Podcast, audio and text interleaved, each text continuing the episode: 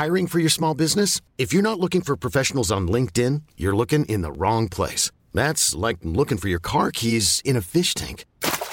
LinkedIn helps you hire professionals you can't find anywhere else, even those who aren't actively searching for a new job but might be open to the perfect role. In a given month, over 70% of LinkedIn users don't even visit other leading job sites. So start looking in the right place. With LinkedIn, you can hire professionals like a professional. Post your free job on linkedin.com slash achieve today. Bonsoir à tous, 16h passées de 56 minutes sur CNews. Merci encore de votre euh, fidélité. Je suis très heureux de vous retrouver pour ce nouveau numéro de Punchline jusqu'à 19h en direct avec Gabriel Cluzet. Bonsoir Gabriel. Bonsoir Patrice. Ça faisait longtemps, directrice de rédaction de Boulevard Voltaire. Euh, Philippe Guibert également présent. Bonsoir, Bonsoir Patrice. Vous avez raté le, le petit joueur de flûteau hier. Vous nous avez manqué. Ah ouais, mais peut-être qu'on va le reprendre euh, ce soir. Ah, je sais pas, peut-être euh, peut-être pas deux soirs de suite, vous savez. il Faut, Non, mais c'est moi là qui le Hein, comme le dit l'adage, il ne faut pas abuser des, des bonnes choses. Bonsoir docteur. Bonsoir. Elle est là la flûte ou pas Bien sûr. D'accord. Vous êtes Ouais. prêt à la dégainer, je sens Oui, là, il y pas a, dit il y a de bêtises. Il y a quoi de dégainé aujourd'hui hein Les 27 n'ont pas dit de bêtises à propos du, du Covid et tout ça, non Non, non, il Oh. dit jamais de bêtises. Hein. Tout va bien. Ça fait trois ans, ils vont pas s'arrêter maintenant. Hein. Ils ont surtout rien dit, quoi. On change Oh, pas les gagnent. Oh là là, Ludovic Toro, bien sûr, maire de Coubron, en Seine-Saint-Denis, et qui est également un médecin. Japon, Inde, États-Unis, nombre de pays prennent des mesures pour surveiller les arrivées des touristes chinois sur leur sol. L'Europe, elle, tergiverse encore et toujours. Seuls l'Italie et l'Espagne prennent des mesures préventives. Est-ce imminent en France? Élément de réponse tout de suite avec euh, Mathilde Couvillier, Flandre. D'isolement, c'est la libération pour les passagers venant de Chine qui vont enfin pouvoir voyager sans craindre une mise en quarantaine à leur retour. Je pense que c'est génial. Maintenant, c'est très pratique de voyager. Tout le monde est plutôt favorable à cette politique. Je pars pour aller travailler à l'étranger. Je pense que l'assouplissement des règles par le gouvernement est une bonne chose. Pourtant, cet allègement de restrictions inquiète dans le monde. Plusieurs pays comme les États-Unis, la Corée du Sud, l'Inde et le Japon ont imposé un test négatif pour tous les passagers en provenance de Chine. En Europe, seules l'Italie et l'Espagne l'ont imposé. La coordination doit primer, selon la ministre de la Santé espagnole. Nous savons qu'une action coordonnée est importante, mais nous sommes également conscients de l'importance d'agir rapidement. C'est pourquoi nous demandons un certificat numérique Covid ou équivalent aux voyageurs en provenance de Chine, car c'est la meilleure garantie de sécurité pour tous. À ce jour, aucun accord entre les pays de l'Union européenne n'a été trouvé. Le Centre européen de prévention et de contrôle des maladies a estimé que la mise en place de dépistage serait pour l'heure injustifiée. Docteur Taureau, on imagine des mesures, on entend des mesures imminentes, on entend pour demain. Ce sont des mesures nécessaires. Euh, oui, oui, pourquoi? En plus, c'est des mesures qui ne toucheront pas les Français, donc il n'y aura pas de problème pour les Français. En fait, la, la Chine se retrouve comme euh, nous il y a, il y a trois ans, c'est-à-dire qu'aujourd'hui, ils ouvrent tout. Donc ils vont être contaminés. Il y a un demi-million euh, de contaminations par jour en Chine, donc forcément, plus il y a de contamination, plus il y a possibilité de faire un variant. Donc ce qu'il faut faire, c'est très simple. C'est juste ceux qui viennent de Chine, juste les tester, les séquencer. C'est tout. Problème, on ne séquence pas en France. Enfin, tout est peut-être dans le c'est tout, quoi. Pardon? Et peut-être le problème, c'est peut-être le c'est tout, parce qu'on ne sait pas séquencer. Oui, on ne sait pas séquencer. En vrai, on ne sait pas séquencer, c'est-à-dire qu'on n'a rien appris depuis deux ans. L'Angleterre en fait dix fois plus de que nous. Et tant qu'on ne séquencera pas, on ne peut pas savoir s'il y a un variant ou pas. Donc maintenant, euh, oui, il faut le mettre en place. Hier, il y avait une belle réunion, ils ont pris le thé. On s'est dit, on est tous unis, on va tous faire pareil. À Bruxelles. L'Italie, la veille, l'Italie, la veille, euh, avait mis un... Avait déjà dégainé, bien sûr. ouais. L'Espagne aujourd'hui. l'Espagne aujourd'hui. ouais. Voilà, donc on, on attend quoi? Parce qu'après, on y Avec arrive. des mesures différentes, vous l'avez vu, hein, le test PCR, effectivement, pour euh, les, les Italiens, et je crois qu'un schéma vaccinal complet pour les Espagnols. C'est Ouais, peut-être difficilement compréhensible. Je vais vous dire pourquoi. Parce qu'en fait, en Chine, il y a eu des vaccins pas très efficaces. C'est des vaccins chinois qui donnent dix fois moins d'immunité que nos vaccins ARN messagers. C'est ça aussi la problématique de la Chine. C'est un personne n'a été contaminé vraiment. Deux, peu ont été vaccinés au-dessus de 70 ans. Trois, le vaccin est moins efficace. Donc voilà, cette mesure que, que- prennent certains, si on ne les prend pas tous ensemble, ça sert à rien.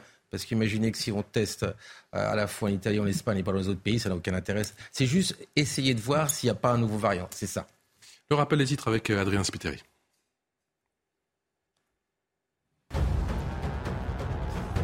Le Finistère et le Morbihan en vigilance orange. Météo France alerte sur des risques de pluie et d'inondation aujourd'hui et jusqu'à samedi minuit. Ces pluies s'accompagneront de vents violents dans les deux départements. De fortes vagues sont également attendues sur le littoral. Vladimir Poutine veut renforcer la coopération militaire avec la Chine. Le président russe a échangé avec son homologue chinois ce vendredi. Il salue la résistance de Moscou et Pékin face aux pressions occidentales. Xi Jinping se rendra en Russie au printemps 2023. Et puis les déclarations d'impôts de Donald Trump rendues publiques, décision d'une commission parlementaire américaine ce vendredi. L'ex-président américain n'avait pas fait connaître ses déclarations fiscales, suscitant de nombreuses questions sur leur contenu. Donald Trump dénonce cette décision dans un communiqué. Toujours en plateau avec Gabriel Cluzel, Philippe Guibert, Ludovic Toro, vient de nous rejoindre Alexandre Devecchio. Bonsoir mon cher Alexandre, rédacteur en chef au quotidien. Le Figaro, euh, docteur Toro, on parlait de mesures nécessaires, vous nous l'avez confirmé. Mais quelles mesures? Parce qu'on on vient de le dire, entre l'Italie et l'Espagne, déjà ça, tous les, ça diverge. Les épidémiologistes et les médecins qui viennent sur ce plateau vous disent qu'il faut juste tester et séquencer. Voilà, c'est juste par précaution. En plus, ça ne touchera absolument pas les Français, mais c'est les Chinois qui viennent d'un lieu où, en effet, brutalement, il y a une large contamination, donc une possibilité, comme nous, euh, il y a deux ans, d'avoir des variants. Voilà, c'est tout. Certains pays de l'Europe le font aujourd'hui. Est-ce qu'on le fera? Je pense que oui, qu'on le fera. On va encore attendre une semaine, quinze jours. Comme ça, quand il y aura à la fois l'Italie, l'Espagne, l'Allemagne, peut-être qu'à la fin, on sortira et puis on testera. Pourquoi retarder? J'en ai aucune idée. Nous dire que ça, évitera des Chinois de venir chez nous et de dépenser 2 milliards d'euros me paraît un peu juste comme réponse quand ça a coûté plusieurs milliards de soigner du Covid. Est-ce qu'il faut refouler les touristes chinois? Moi, ce que je constate, c'est que euh, c'est toujours la, la, Chine qui mène la danse finalement. Hein. Quand euh, nous, euh, elle, nous pensait contaminés au plus fort de la crise sanitaire, elle n'hésitait pas à fermer ses frontières. Moi, ce que je redoute, c'est que à force de, de, de, retarder, de tergiverser, de, au sujet de ce genre de décision, eh bien, à la fin, on, finira par enfermer les frontières. Pourquoi on tergiverse Ça déjà passé. Pourquoi on tergiverse, Gabriel bah, Cluzel Plusieurs raisons, parce que aujourd'hui, la politique. C'est un gros mot, donc c'est toujours très compliqué de remettre en place des barrages où qu'ils soient. Hein. C'est le dieu mondialisation, circulation des biens et des personnes.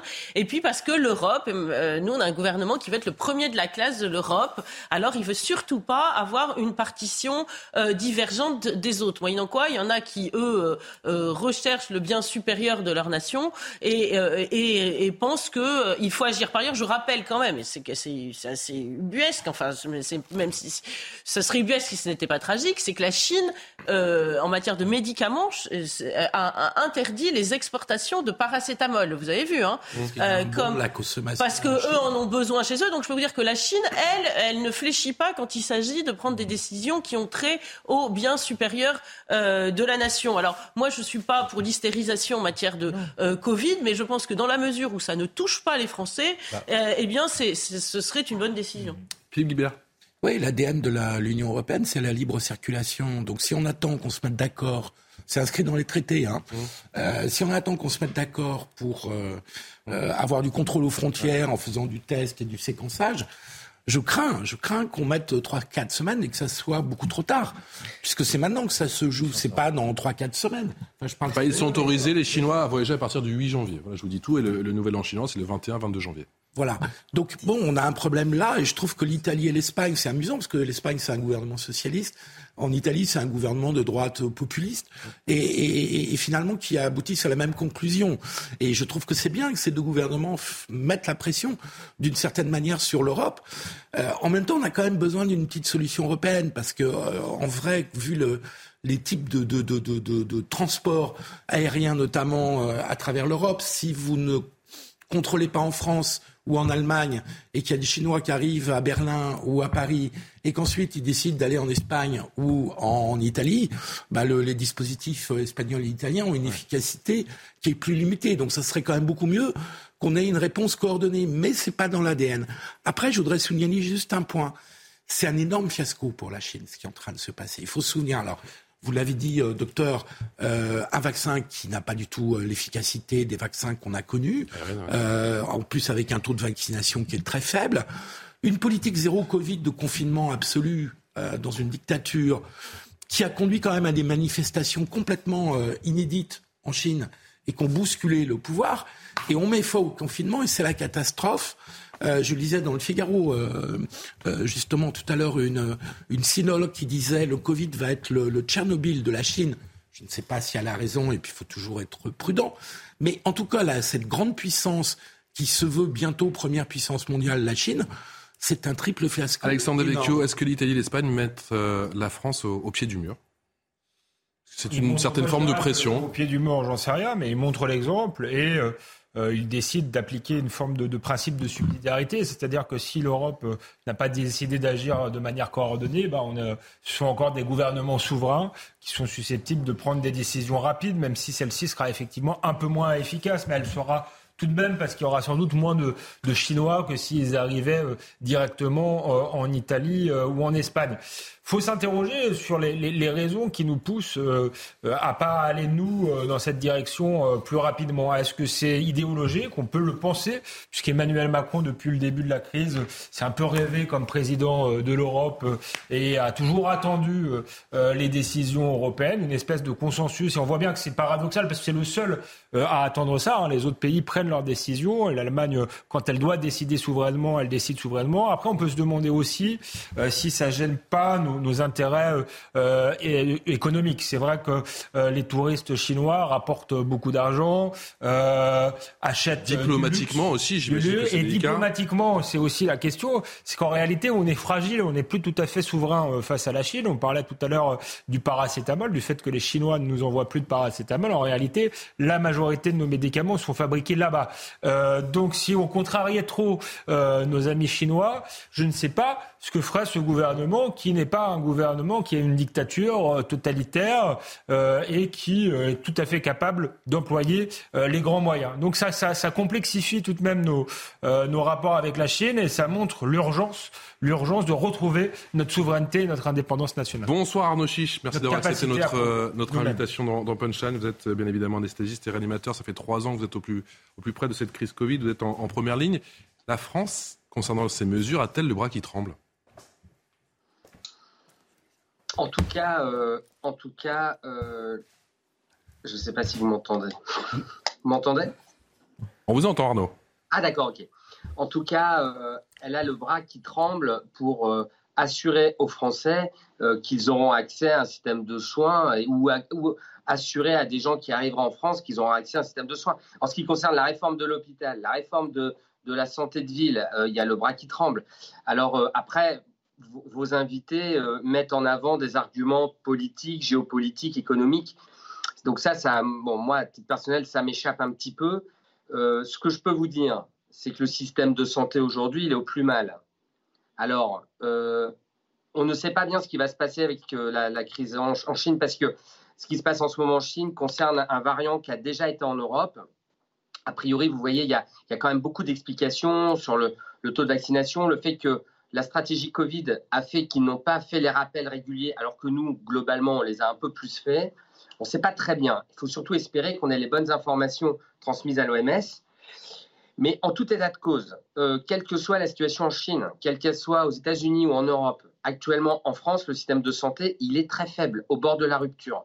Donc, euh, il faudrait déjà que l'exécutif n'ait pas le bras qui tremble pour lancer le grand chantier de rénovation de la, de la santé en France. Alors quoi, par exemple? Bah, Écoutez, il manque 100 000 infirmières dans les hôpitaux de France.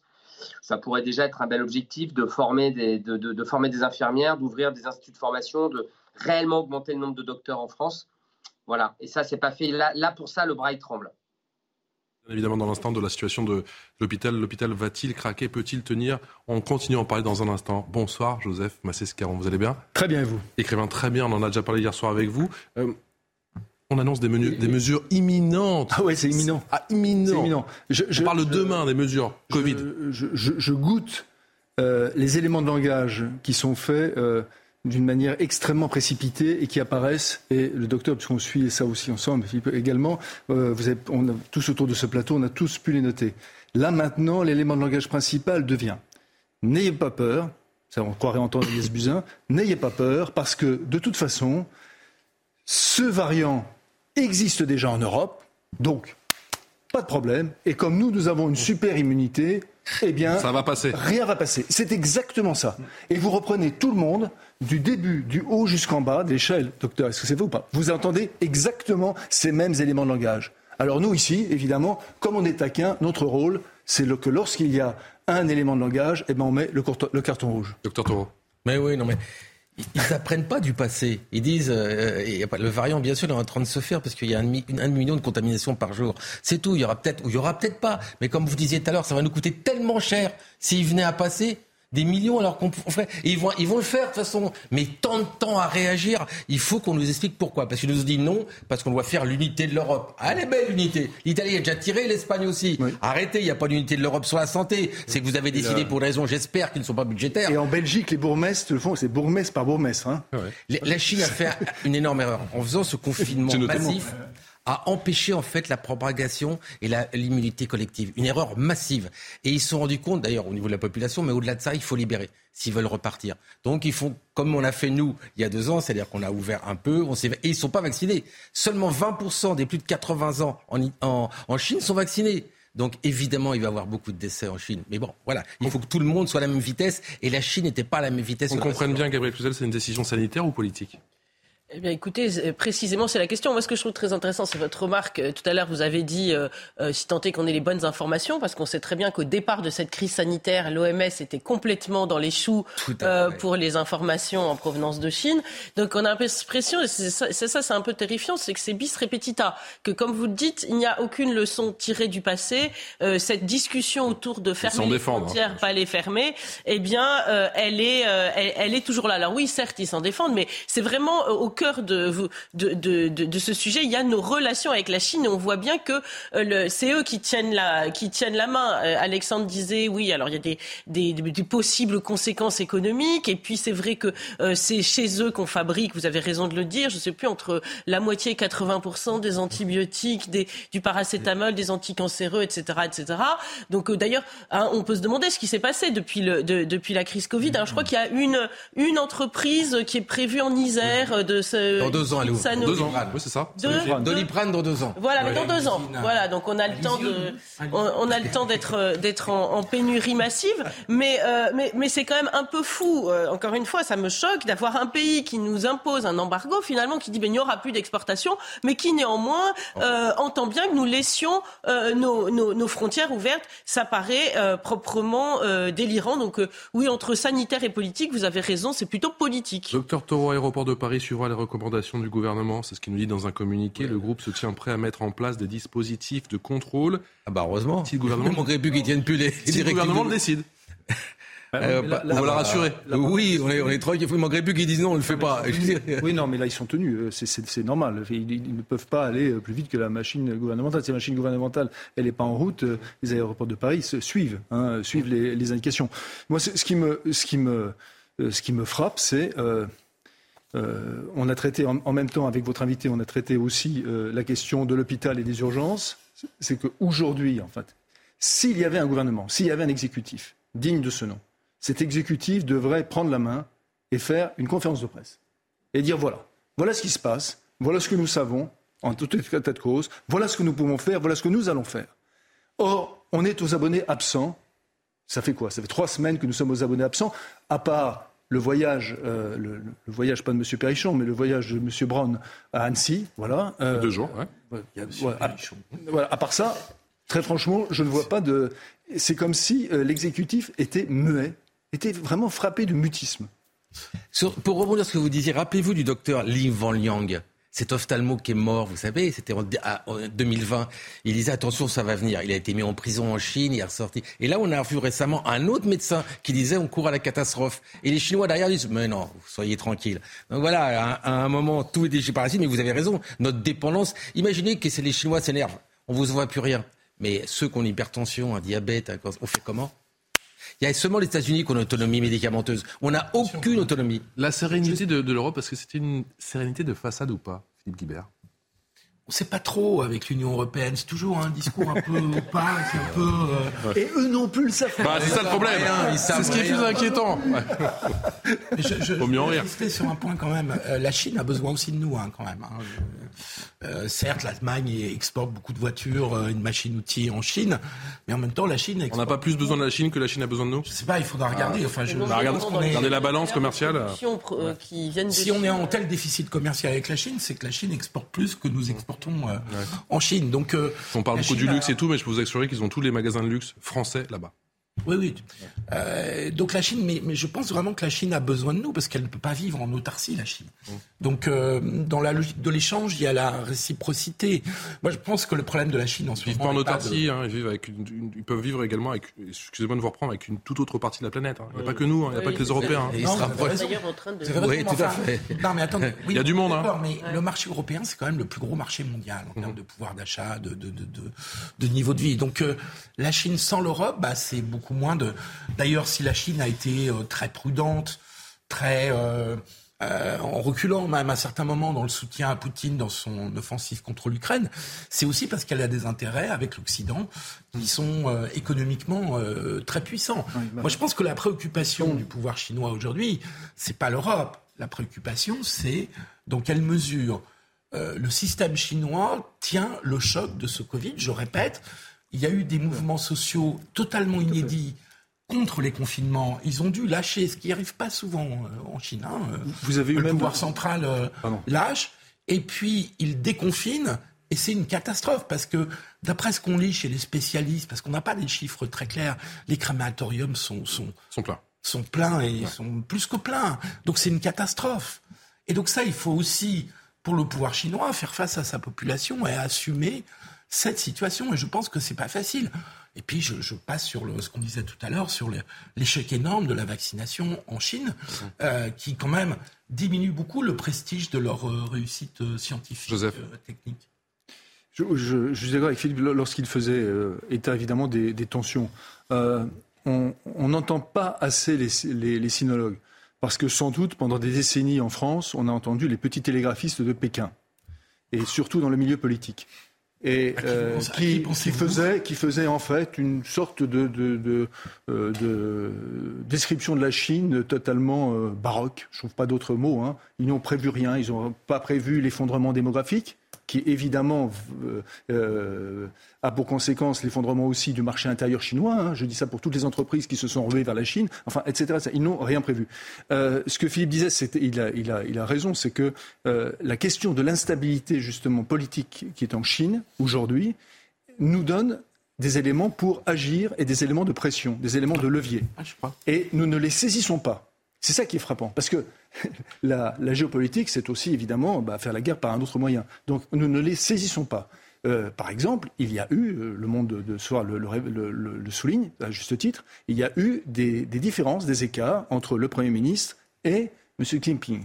Donc, il y a eu... ministre a été mis à l'écart. Et il a été mis, il a été mis à l'écart. Donc, il y a vraiment, euh, même sans que ce soit, il y a à la fois une manifestation de la, enfin, de la base, comme ça, ça peut se faire dans des, mm. villes, d'une manière très très spectaculaire, mais en même temps dans l'appareil chinois qui est en train de craquer. Et ça, malgré un comité, un comité extraordinaire, un congrès extraordinaire qui, je le rappelle, a donné à M. Keeping des pouvoirs que même Mao Tse-tung n'avait pas. Ah oui. Voilà. Oui, il y a une concentration énorme des pouvoirs. Alors, moi, pardon de me de recentrer le débat euh, sur la France, mais parce que c'est là que nous notre sujet de préoccupation euh, principal, mais ça montre tout l'irénisme et la naïveté que nous développons depuis des dizaines d'années finalement sur nos relations internationales. Nous avons conçu euh, notre souveraineté ou notre non-souveraineté sur l'idée que finalement cela n'irait jamais mal avec la Chine, qu'il ne se passerait jamais rien qui pourrait porter préjudice à nos relations et, c'est vrai, mais non, mais c'est vrai aussi de nos relations européennes. Là, aujourd'hui, on voit bien, l'Europe n'arrive pas à se décider. Certains pays voudraient fermer leurs frontières ou le font déjà. Mais Philippe Guibert dit à juste titre, bah oui, mais avec les accords Schengen, finalement, ça ne sert pas à grand chose puisque euh, s'ils ils débarquent ailleurs, ils pourront arriver chez nous. Nous aurions dû prévoir dans la construction européenne, pour ménager notre souveraineté, des sortes de mécanismes de pont-levis euh, euh, successifs qui permettraient de rétablir des frontières.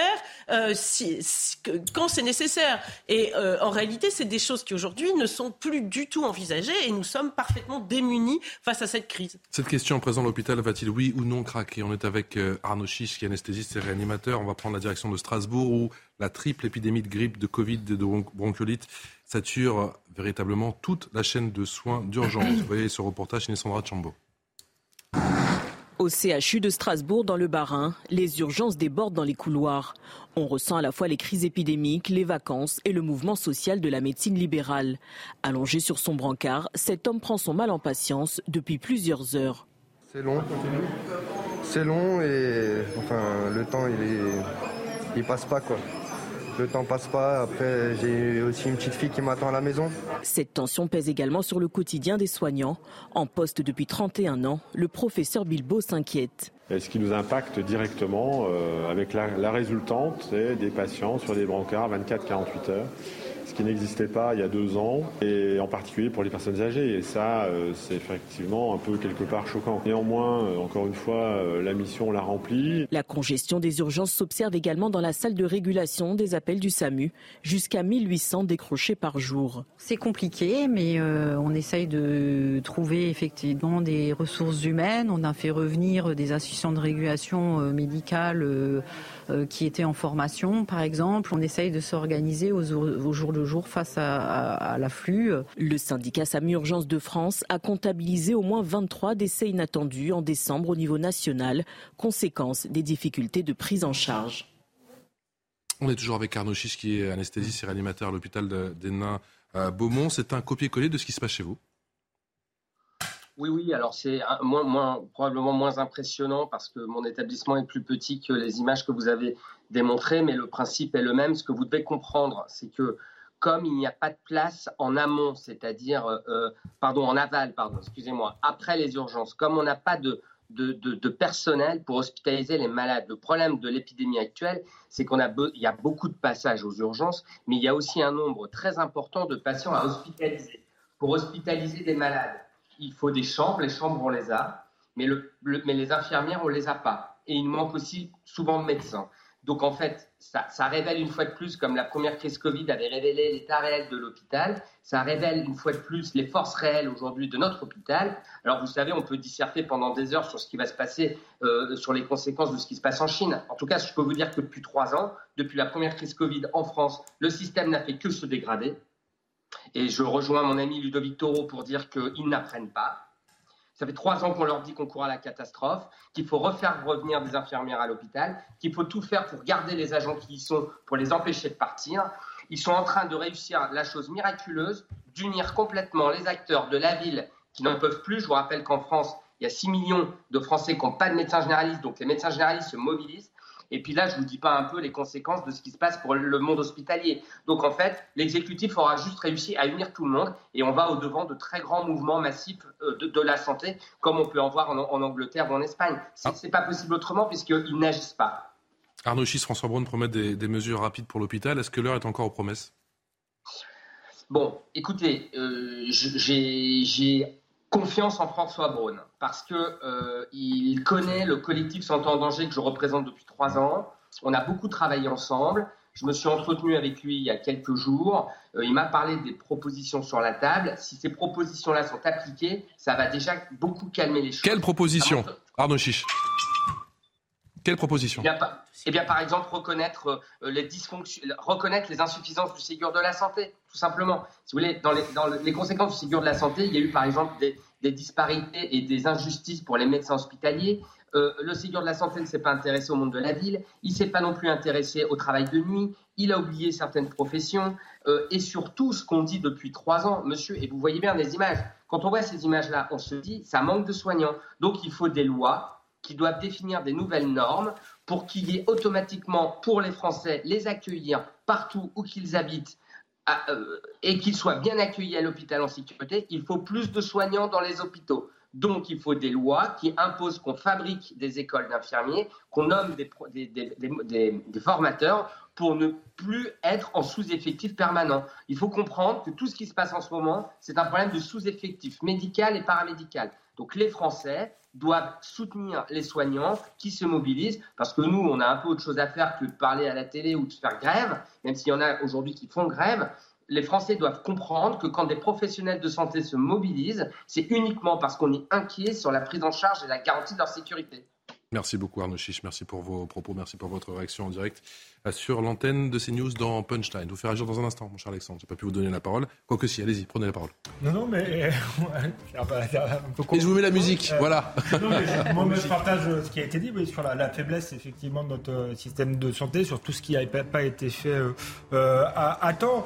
Et, pour faire le lien euh, avec la Chine, euh, on, dit beaucoup de mal aujourd'hui du gouvernement chinois, mais on les a copiés au début, au moment du, confinement. Et on voit que c'est une politique qui n'est pas durable, puisque quand on confine les gens, il n'y a pas d'immunité collective au bout. Et on l'a fait aussi parce qu'il fallait lisser justement euh, l'arrivée des gens euh, aux urgences, euh, aux urgences. Mais on aurait dû commencer à réfléchir à une politique de long terme, et, et c'est pas du tout le cas aujourd'hui. L'Italie durcit ses mesures concernant les, les sauvetages des migrants en mer. On vous en parle dans un instant. À tout de suite. 17h passées de 30 minutes, merci encore de votre fidélité. C'est l'heure du rappel des titres. Adrien Spiteri. Une mairie arrête de payer le chauffage pour les restos du cœur. Décision de la municipalité de Migène dans Lyon, conséquence de l'augmentation des coûts de l'énergie. Cette décision provoque la colère et l'incompréhension chez les bénévoles des restos du cœur. Un important dispositif de sécurité pour le 31 décembre. 5400 policiers seront mobilisés à Paris et sa petite couronne. La circulation et le stationnement seront interdits dans le secteur des Champs-Élysées. Même chose pour la consommation d'alcool sur la voie publique. Et puis cette mort, dont trois enfants dans une explosion en Turquie. Elle a eu lieu dans un restaurant de kebab dans l'ouest du pays. Le gaz est la cause de l'explosion. Une personne soupçonnée d'être à l'origine de l'accident a été arrêtée, selon le ministre turc de la Justice. Adrien Spiteri pour le rappel des titres. La crise énergétique, principale préoccupation des, des, Français, que ce soit des particuliers ou des professionnels. Dès janvier, nous allons prendre en charge une partie de la facture des artisans nous dit une certaine Olivia Grégoire, qui est euh, ministre déléguée chargée des PME, du commerce, de l'artisanat et du tourisme. Il va bénéficier de l'amortisseur électricité. Cet amortisseur, il va baisser sa facture directement, directement la facture d'énergie de 15 à 20% Une fois cette première baisse mise en place fin janvier, il va pouvoir bénéficier d'une deuxième aide sur ses factures de janvier et février et tout au long de l'année 2023. Sur impôt.gouv.fr, il va pouvoir avoir une seconde aide pour le soulager de sa facture. Bonsoir Frédéric Roy, merci d'avoir accepté notre invitation. Vous êtes boulanger, cofondateur du collectif pour la survie euh, des boulangers de l'artisanat. Est-ce que vous allez imiter les médecins et descendre dans la rue? Ah oui, absolument. Le 23 janvier, on sera à Paris, oui, avec l'ensemble des artisans, parce qu'il n'y a pas que les boulangers qui sont concernés, c'est tous les métiers de l'artisanat, de la restauration, les pressings, tous les petits commerces qui sont concernés sont invités à venir, bien évidemment c'est le moment ou jamais, parce que là, on n'en peut plus. Hein. je veux dire, en plus, le discours d'Olivia Grégoire est très bien. C'est vrai qu'il y a une aide, mais l'aide qu'elle nous explique, pour vous donner un ordre d'idée, sur une facture qui est aujourd'hui multipliée par 4, et eh ben, elle sera multipliée par 3. Donc, qui accepterait d'avoir ça à payer? Parce que financièrement, on ne passe pas et on ne passera pas de toute façon. C'est juste pas possible puisque parallèlement, on doit faire face aux augmentations du coût des matières premières qu'on a déjà du mal à répercuter euh, sur nos prix de vente. Et euh, en queue de peloton, c'est le consommateur qui va devoir payer. Mais le consommateur, il a déjà le porte-monnaie qui est bien abîmé. Euh, le, gouvernement, le gouvernement nous explique qu'ils veulent absolument privilégier le pouvoir d'achat des Français, mais moi je ne vois pas mes clients avec plus d'argent dans le porte-monnaie, je suis désolé. Hein. Frédéric Roy, vous me dites que 12 milliards d'euros sur la table, c'est déjà ça, mais c'est clairement pas suffisant bah écoutez, je sais pas, en comparaison, l'Allemagne c'est 200 milliards, je crois me semble. Mm. Euh, on, voilà, eux, ils mettent le paquet pour sauver leur économie. Après, j'entends bien, c'est encore de l'argent des Français. Et nous, on ne veut pas vivre à coup de perfusion non plus. Ce qu'il faut, c'est désindexer euh, le prix de l'électricité sur le gaz. Ça, c'est une hérésie. Mais je ne comprends pas qu'on ne l'ait pas déjà fait, quoi, comme le Portugal ou comme l'Espagne. Comment, comment expliquer aujourd'hui qu'on produit en France de l'électricité à 47 euros et qu'on on, on, la vend pour quelques euros de plus et elle nous revient, on la rachète à près de 500 euros. Mais on est fou, quoi. Je ne comprends pas. Je ne sais pas où part cet argent et comment il se transforme. On croirait presque un circuit de la drogue. Vous voyez, au début, des, petits chanteurs, ça part avec très peu. On va l'engager. Frédéric Roy, Frédéric Roy, euh, certains, que vous disent vos, vos collègues artisans boulangers Certains pensent à ouvrir que les week-ends, d'autres à mettre carrément la, clé sous la porte. Est-ce que ça se quantifie? Vous, avez une idée ben, du chiffre, du pourcentage? J'arrête pas d'avoir des appels tous les jours. J'ai déjà, à titre personnel, des collègues qui ont dû fermer. On en voit tous les jours quand on ouvre la presse, mais encore une fois, pas spécifiquement à la boulangerie, c'est des restaurateurs. Là, on a le dossier d'un restaurateur, d'ailleurs, qui s'est exprimé sur votre antenne. Il passe de 700 euros à 17 000. Donc, je lui ai donné tous les contacts que j'ai. J'ai interpellé le ministère. On a euh, aussi contacté le conseiller départemental à la sortie de crise, euh, visiblement, euh, ils ne peuvent rien faire pour le moment dans son cas. Donc lui, il doit payer 17 000 euros d'électricité avant le 8 janvier. Moi, hélas, je n'ai pas la solution pour lui. Quoi. Je veux dire, je ne peux pas aller plus loin, c'est au-delà de mes forces. Et apparemment, c'est dans la normalité. On, il passe de 700 à 17 000. Tout ça parce que ce jeune n'a pas fait attention à sa fin de contrat, c'est-à-dire qu'on lui a reconduit son contrat d'électricité par tacite reconduction il passe de 700 à 17 000. Et bien entendu, bah, on est dans une folie pure et dure. Justement. il n'y a pas de solution parce que Bruno Le Maire, comme Olivia Grégoire, nous, fait euh, tout un cinéma en nous expliquant qu'on sera à vos côtés, comme on l'a déjà répété. Moi, ce que je vois, c'est que les fermetures ont déjà commencé. J'ai un pressing qui m'a téléphoné en, fin de matinée et il va venir me voir mardi. Juste, il dit Mais c'est la fin de ma carrière, monsieur Roy, qu'est-ce que je vais faire? Mon capital retraite, c'est mon pressing. Si je le perds, qu'est-ce que je vais devenir? Alors voilà, il va venir pour essayer de comprendre quel est le collectif, comment on va s'organiser pour le 23 janvier pour la manifestation avec notre collectif. Mais c'est vraiment un mouvement général qui est en train de, se créer. Là, hein. il y a vraiment une grosse colère. Et donc là, il faut que le gouvernement en prenne euh, sérieusement conscience parce que j'ai l'impression que eux, ils croient que les gens sont pas au courant qu'il y a l'amortisseur. Mais la plupart des artisans l'ont déjà calculé. Oui, il y en a certains qui ne le savent pas mais la majorité l'ont calculé et savent ce qu'ils, ils savent ce qu'ils auront, mais surtout ce qu'ils auront encore à payer au-delà de l'amortisseur. Parce que normalement, sur une voiture, il y a quatre amortisseurs. Pour l'instant, on nous en a proposé qu'un. Donc, si on veut bien rouler, il en faudra peut-être quatre. Frédéric Roy, on, vous entend, on entend votre colère, votre émotion aussi. Euh, forcément, vous venez de le dire, vous avez beaucoup de témoignages et euh, bon nombre de personnes vous appellent. On a entendu, soit des artisans, le pressing, des, des boulangers, des propriétaires de bars. Moi, j'ai eu certains artisans boulangers au téléphone qui n'osent pas témoigner à, visage euh, découvert. Je vous explique pourquoi. Ils me disent que dans certaines villes, certains élus, certains maires sont carrément maqués avec certains fournisseurs d'énergie, qui sont même parfois dans les conseils d'administration, et qui sont au final bloqués. Est-ce que vous avez des témoignages comme ça? Non, j'ai pas de témoignages comme ça. Par contre, ce que je peux vous dire, c'est que c'est tous nos élus qui devraient être à nos côtés aujourd'hui. 100% de nos élus devraient être à nos côtés. Et croyez-moi, c'est très difficile de leur faire prendre position. On a des gens comme David Lisnard, le maire de Cannes, qui a publiquement euh, soutenu notre démarche et qui continue à la soutenir, qui nous l'a noté noir sur blanc. On a le groupe des députés socialistes à l'Assemblée nationale également, qui a officialisé le fait qu'ils seraient à nos côtés et ils sont à nos côtés. Mais les élus dans les villes et les campagnes s'en remettent à chaque fois. Oui, vous voyez bien, une procédure, il y a des syndicats, il y a tout ci.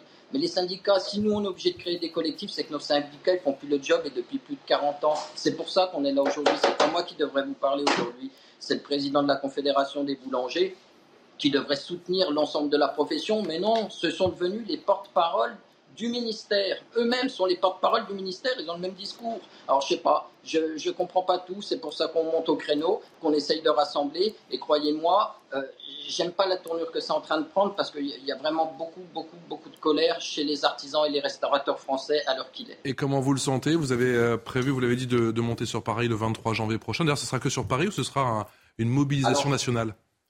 Pour l'instant, ça va être une mobilisation. Nous, on organise. Vous savez, j'ai jamais manifesté de ma vie, ni mes confrères qui sont cofondateurs du collectif. On n'a jamais manifesté, on a toujours tout payé en, courbant les chines. Aujourd'hui, on se retrouve à organiser une manifestation de niveau national, pardon, à Paris.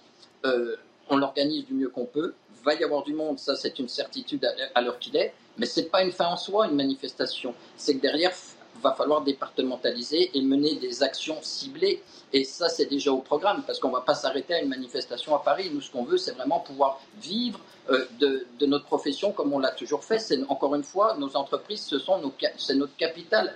Moi, moi, j'ai pas de maison, j'ai rien. C'est mon capital si je perds mon entreprise, je perds mes 35 ans de, travail, je travaille de 4 heures du matin jusqu'à 20 heures tous les jours, tout va être perdu. Quoi. Et ça, c'est pas question. Donc on est vraiment après à aller loin. Et croyez-moi, on est bien remonté. Frédéric Roy, restez avec nous un, instant, s'il vous plaît. Gabriel Cluzel, l'État ne peut pas tout, bien évidemment, mais en fait, il assez. Non, mais là, ce qui est très frappant, c'est que c'est la, France, ses artisans, c'est la France qui se lève tôt, la France qui travaille, la France qui ne veut pas être assistée. Du reste, hein, il l'a dit, ce monsieur, il dit, on comprend bien que c'est de l'argent qui vient de la poche des Français et, qu'on ne peut pas être sous respirateur artificiel. Donc, c'est si cette France se gronde aujourd'hui, c'est qu'elle, n'a pas d'autre choix que le faire. C'est très impressionnant de voir ce monsieur dire, euh, j'ai jamais manifesté. ben évidemment, on se doute bien qu'il n'a pas le temps de 4 heures du matin à 20 heures en travaillant. Euh, mais néanmoins, il y a un moment où il faut, euh, il faut bien se faire entendre. Je trouve que tout ce qu'il a dit est très intéressant. L'analyse sur les syndicats. La, sensation que certains syndicats, finalement, sont devenus des courroies de transmission du gouvernement, mais font plus leur job, c'est très, très ennuyeux. Ça a été le point de départ, il faut s'en souvenir, des Gilets jaunes. Hein. Euh, et d'ailleurs, il y a certains points de, euh, similaires, et c'est pour ça que le gouvernement, je pense, a une petite lampe rouge qui s'allume dans la tête pour cette manif du 23 janvier, parce que je vous rappelle que ces manifs des Gilets jaunes avaient lieu le samedi précisément parce que, et pas les jours de la semaine pour les autres manifs euh, classiques type dirigés par la CGT, parce que les gens travaillaient le restant de la semaine. C'était des petits entrepreneurs. Donc il y a, y, a, y a, une certaine certaines similitudes. Et évidemment, on ne peut pas laisser cet artisanat français, puis alors la boulangerie, c'est éminemment symbolique euh, euh, de la France, euh, s'effondrer. C'est vrai que nous avons tous les interrogations de ce monsieur, mais dans, dans, dans quel système ubuesque marche-t-on? Pourquoi cette énergie rentre-t-elle dans la machine européenne et sert-elle infiniment plus cher que nous l'avons produite et que nous devons racheter? Pas, C'est évidemment complètement fou. Pourquoi la France ne prend pas le même parti que l'Espagne Est-ce toujours cette envie d'être le meilleur euh, élève de l'Europe ou n'arrive pas à l'obtenir comme l'Espagne en tout cas? Donc tout cela, ce sont des interrogations infiniment légitimes et c'est terrible de voir euh, ces petits artisans euh, qui sont en train de, de, se noyer. Et le problème, c'est que aider, aider, aider, c'est une solution qui, à terme, est nécessaire, à court terme et à long terme, n'en est pas une, puisque à chaque fois, c'est dans la poche des Français que l'on. Ludovic Toro, artisan, boulanger et émeri, même combat. Bah évidemment. C'est le non-réponse qui, qui est, scandaleux. Moi, je sais qu'en février, une, on m'annonce dix fois le prix gaz, électricité. J'ai interrogé le préfet, les ministres. Comment je fais? À partir de mars, je ne pourrai pas payer. Mais j'ai aucune réponse. Donc le combat qui, que mène euh, ce boulanger, on va tous le mener. C'est clair, parce qu'on n'a aucune réponse. On croirait qu'ils se rendent pas compte que, que c'est ingérable. C'est pas que je voudrais pas, c'est que je pourrais pas payer parce que le, euh, les budgets et les DGF ont diminué, donc on n'a plus d'argent. Et fois 10, c'est pas possible. Ou alors on veut dire augmenter vos impôts locaux, les seuls qui nous restent de 10. Mais c'est une blague, on paye déjà assez d'impôts locaux. Il nous faut une réponse. On va fermer quoi, les chauffages dans les crèches? On va plus faire de cantine C'est quoi cette histoire? Mais il n'y a pas une réponse. C'est un silence, mais euh, ahurissant. Ahurissant, je veux dire. C'est pas... Vecchio. Euh, oui, je, je, ce, qui est, ce qui est dit est très, est très intéressant, très, euh, très juste. Je pense qu'effectivement, il faut d'une part des, des mesures d'urgence, qui soient si possible pas une, une usine à gaz technocratique, euh, et ensuite, euh, il faut des mesures effectivement de long terme. Euh, là encore, effectivement, euh, sortir de ce marché européen de, de l'électricité. D'autres l'ont fait, l'Espagne, le Portugal, ou au moins renégocier avec l'Allemagne. On ne voit rien du tout. Emmanuel Macron n'a pas engagé de, de, de dialogue avec le le, le, le, chancelier allemand, encore moins de rapport de force. On l'a vu aux États-Unis euh, avec euh, Joe Biden faire le beau en quelque sorte, mais euh, ça le champagne, mais on l'attendait plutôt euh, face face à l'Allemagne. Euh, et tant qu'on qu'on sera pas sorti de, de, de, de, ça, effectivement, il faudra faire des chèques aux gens, ce qui n'est pas une solution. Ensuite, sur les artisans, les commerçants, effectivement, c'est une, une, une France qui se lève tôt, euh, qui travaille, qui paye aussi beaucoup d'impôts euh, de, depuis des années sans forcément très bien gagner euh, sa vie, qui participe euh, euh au tissu social euh, dans les villes, etc.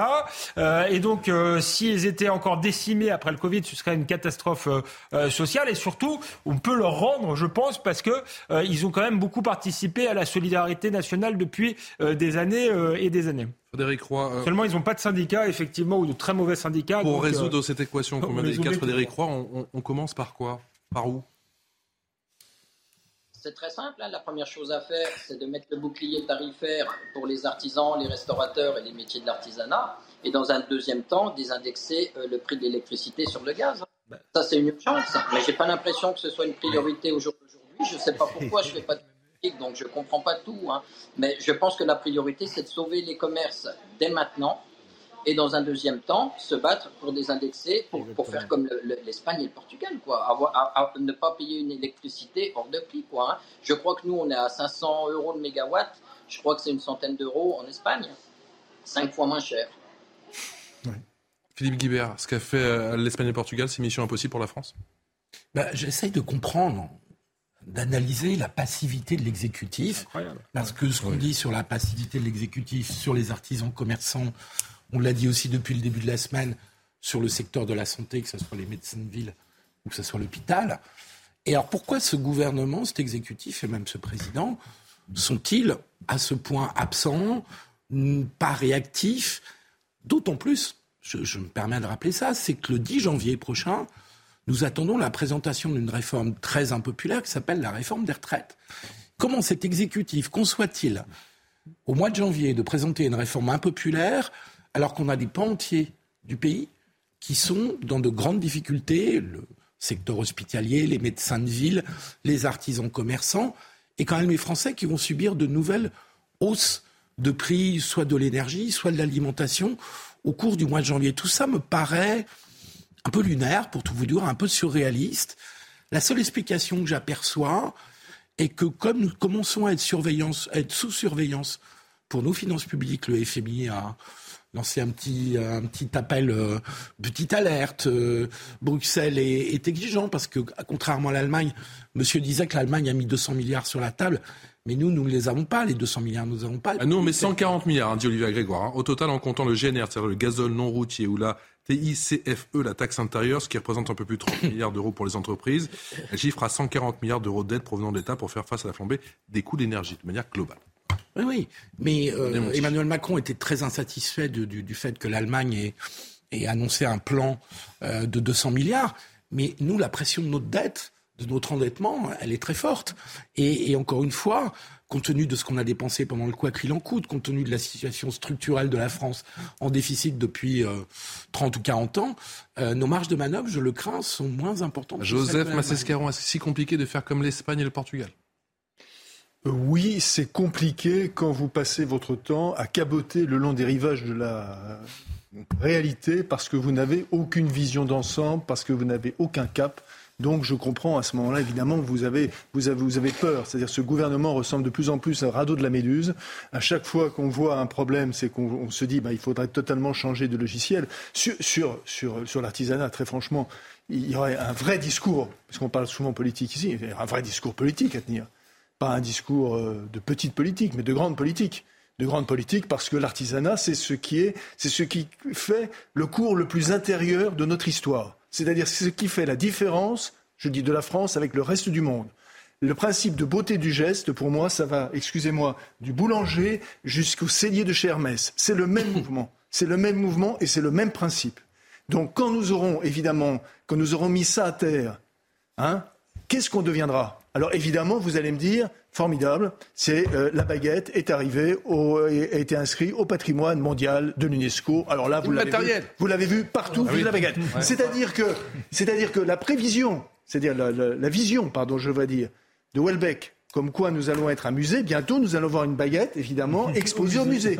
Ça va de soi. Voilà. C'est à, peu près, c'est à peu près, c'est à peu près, en tout cas, l'objectif qu'ils ont. Alexandre, votre réaction, mais juste avant, Frédéric, Frédéric Roy, euh, en zone rurale, on va devoir faire 50 km pour aller chercher sa baguette bah, C'est déjà un peu le cas aujourd'hui, hein, puisqu'on a, Alors, on, voit, on y voit à la télévision que voilà, vous prenez euh, Jean-Pierre Pernaud a passé sa vie euh, oui, à, à, oui. à bah oui. pour les, les, villages, remettre des commerces dans les villages, parce qu'il n'y en a plus, mais eux vont être les premiers touchés, puisque oui. ce sont les plus fragiles, parce qu'ils n'ont pas un, un, potentiel de clients comme nous en centre-ville ou autre. Donc là, actuellement, ce sont les plus fragiles qui vont tomber. Et c'est la logique même, hein, c'est mathématique. Hein, et après, on, on, on remonte jusqu'au plus costaud. Mais l'ironie de l'histoire, c'est qu'il y a quand même une, une double peine pour un véritable artisan qui produisons de nos mains nos produits que nous vendons, c'est que les terminaux de cuisson et autres boulangeries froides sont couverts par le bouclier tarifaire. Puisque comme ils ne fabriquent pas, ils n'ont pas besoin de matériel comme le nôtre, et donc n'auront euh, du coup pas besoin d'augmenter beaucoup leurs tarifs en comparaison d'un artisan comme moi. Donc ouais. ça veut dire c'est la sanction parce que là on va être vraiment dans une grosse concurrence déloyale. Et surtout n'oublions pas quand même que l'artisanat français c'est le poumon économique de la France. Des artisans qui ferment, c'est des artisans qu'il va falloir payer au chômage avec leurs salariés, mais qui en plus ne rempliront plus de l'État. Donc il y a peut-être un calcul mathématique à faire par là, et on, peut aussi parler de l'inflation qui, nous poursuit euh, depuis quelques mois, voire quelques années. Euh, ce qui, moi j'aimerais beaucoup savoir combien cela rapporte en TVA à l'État et que devient cet argent. Oui. Ce, ce, que, ce, que, dit M. Roy, juste une seconde, sur euh, le, le, risque du low cost dans la, dans, dans la boulangerie, c'est vous le constatez évidemment dans tous les métiers de, de l'artisanat, vous le constatez aussi dans la restauration. Mmh. C'est-à-dire que de plus en plus dans la restauration, vous voyez quelque chose qui, euh, qui correspondait encore une fois à notre identité euh, propre, c'est-à-dire euh, des euh, restaurants, cafés, bars et tout, qui sont de plus en plus en concurrence avec des, des, éléments fast-food, low cost et, tout. C'est-à-dire que bientôt, dans 10 ans... Le fait maison est en péril. Heureusement qu'il y a pu...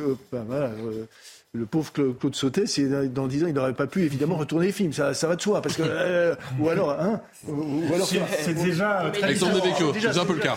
Deux phrases différentes, déjà.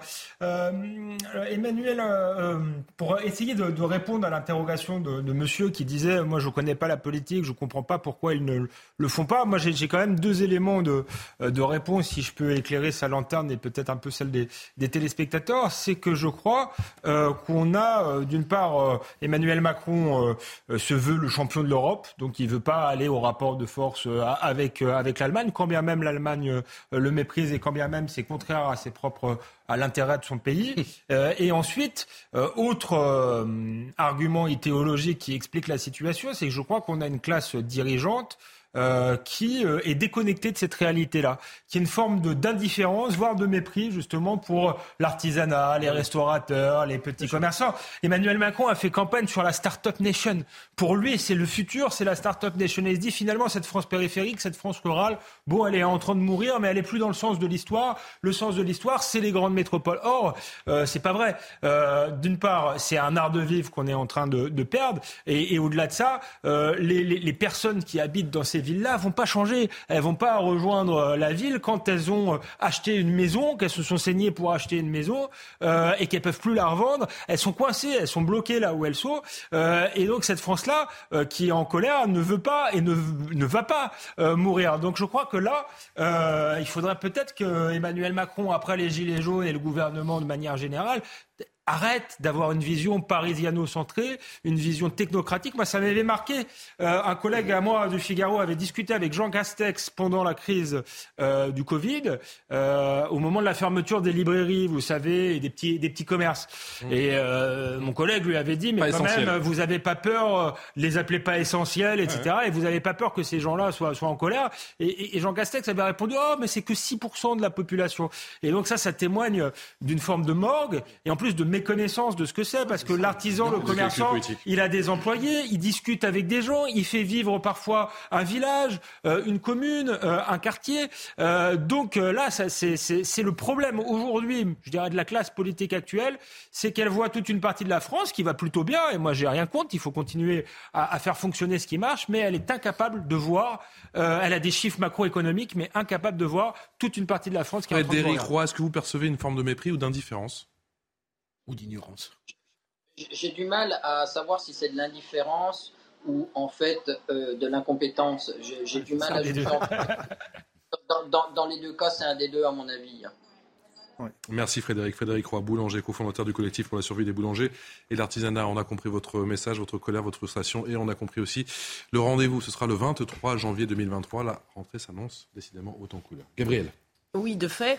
Euh, mais on parlait de la, de la baguette euh, qui était inscrite au patrimoine immatériel de l'UNESCO, mais en fait, c'est tout son univers autour de la baguette. C'est donc c'est aussi le boulanger. C'est un mode de vie, c'est un savoir-vivre. Donc euh, c'est terrible de voir ce, ces, ces, métiers disparaître. C'est pas seulement la France rurale, parce que euh, les étrangers qui viennent à Paris, ils n'ont pas envie de rentrer dans des euh, supermarchés. C'est évidemment tous ces petits commerces, ces, ces, artisanats qui, qui font aussi café, boulangerie, évidemment, qui font euh, vous parliez de restauration, mais c'est pareil, les petits bistrots typiquement français.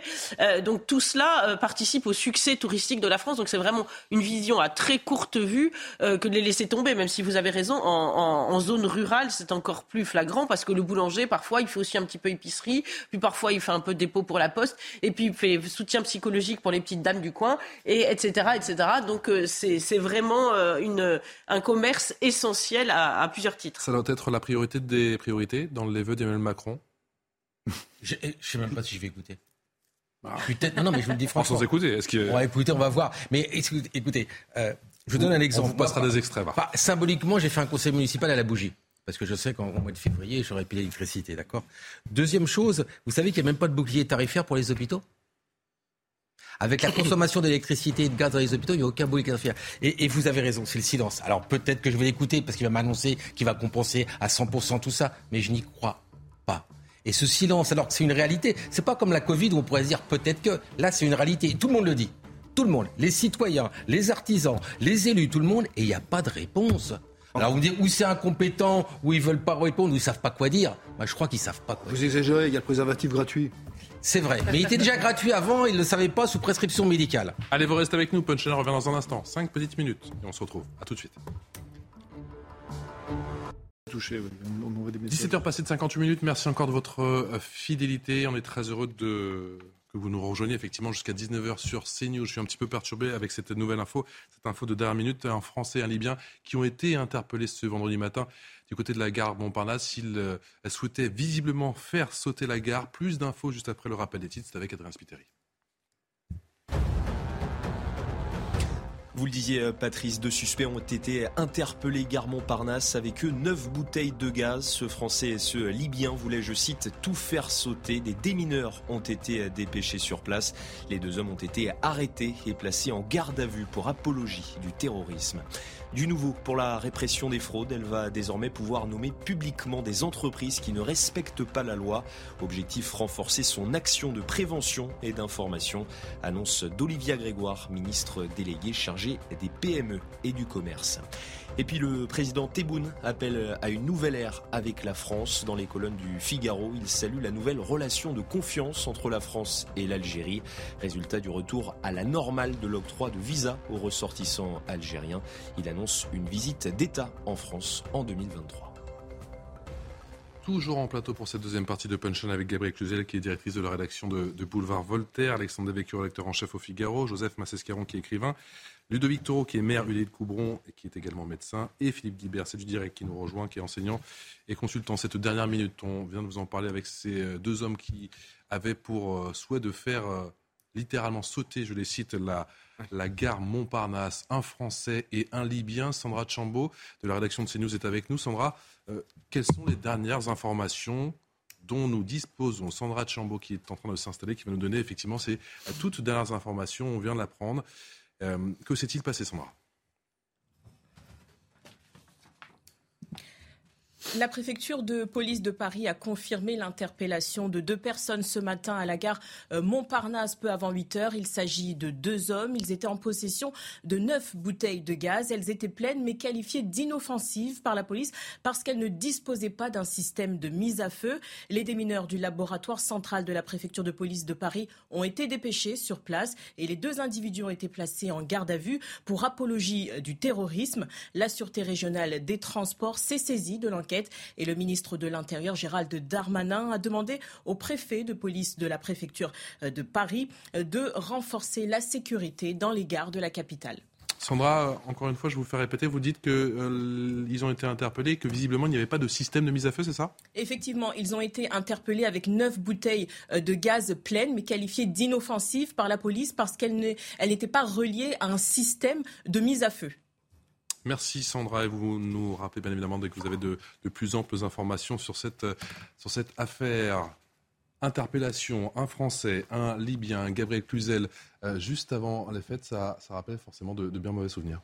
Oui, la, réalité euh, du terrorisme qui finalement ne s'est jamais euh, estompée dans notre pays se rappelle à nous. Alors Dieu merci, apparemment il n'y avait pas de, euh, de, danger euh, euh, immédiat, mais de toute façon, cette menace, elle, a été réaffirmée récemment par Gérald Darmanin. Hein. Je rappelle que Aujourd'hui, il y a des euh, euh, soldats de sentinelle, il y a des policiers qui sont euh, sur les dents parce que en cette période de fête symbolique pour les Français et donc aussi pour les terroristes, eh bien, il y a des menaces évidemment en, France. Alors Dieu merci, là, semble-t-il, il y a eu un travail de, prévention suffisant. C'est vrai que neuf bouteilles, c'est extrêmement impressionnant. Je ne sais pas de. neuf petites bouteilles de gaz, visiblement. Neuf petites bouteilles de gaz. Bon, alors la, suite nous dira ce que voulaient exactement ces c'est très curieux quand même de se promener dans des gares avec neuf bouteilles de gaz. Euh, sans euh, dispositif de mise à feu. Je ne sais, pas si c'est apologie du terrorisme ou c'est préparation de, de terrorisme, parce que en l'occurrence c'est pas de l'apologie. C'est simplement qu'ils aient une partie du matériel sans avoir l'autre. Donc, euh, bon, ça sera intéressant d'avoir quelques informations euh, supplémentaires de l'enquête sur ce drôle de sujet. Un peu inquiétant quand même. Informations complémentaires tout au long de, cette soirée. Hein Docteur Taureau Non, Docteur Taureau, il va rien dire. Il va dire qu'il va attendre, il va essayer de comprendre pourquoi il se balade avec. C'est un volume quand même. Hein. Son détonateur, je veux dire, c'est pas les plus discrets de tous. Hein. Parce qu'il faut ça une sacrée mal pour mettre tout ça. Donc attendons un peu plus de précision. Qui est ce Libyen Qui est ce Français? J'espère que c'est pas un Libyen qui est venu avec le Son Viking parce que je suis un peu énervé. Joseph, Joseph, Joseph. Ah, ouais. Oui, enfin, on, parle avec Alexandre. Le fait que ce soit le, terme apologie, je comprends pas trop. la... ils ont peut-être proféré des, menaces. Oui, parce qu'ils ont dit qu'ils voulaient faire sauter.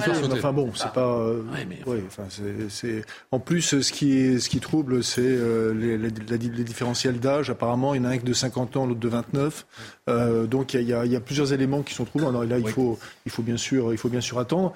Et comme le rappelait juste Gabriel, il y a une une vigilance accrue, euh, en tout cas, euh, qui a été demandée par Gérard Darmanin dans les gares.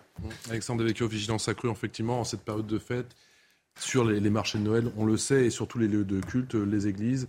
Euh, les temples, les synagogues et, bien sûr les mosquées. Oui, parce qu'il y a une, euh, en, réalité une double menace. Certes, l'État islamique a été très lourdement affaibli, mais il reste un certain nombre d'organisations euh, terroristes, que ce soit Daesh ou, ou Al-Qaïda, qui peuvent effectivement encore faire des attentats, je dirais, de type classique, fonctionnant en réseau, avec une certaine organisation. mais le, principal danger vient aujourd'hui, en plus de ce que Gilles Kepel appelle le djihadisme d'atmosphère, c'est-à-dire des, individus qui ne sont pas forcément reliés à, un réseau euh, très précis, euh, mais qui décident de passer à l'acte pour assouvir leur, leur haine de la France, leur ressentiment. Euh, ça peut être avec un couteau, ça peut être avec des bouteilles de gaz. Certains sont des pieds nickelés, mais il y aura forcément un jour où quelqu'un sera mieux, mieux organisé. Et même des pieds nickelés peuvent faire de gros dégâts. L'attentat de Nice, comme le rappelait Joseph.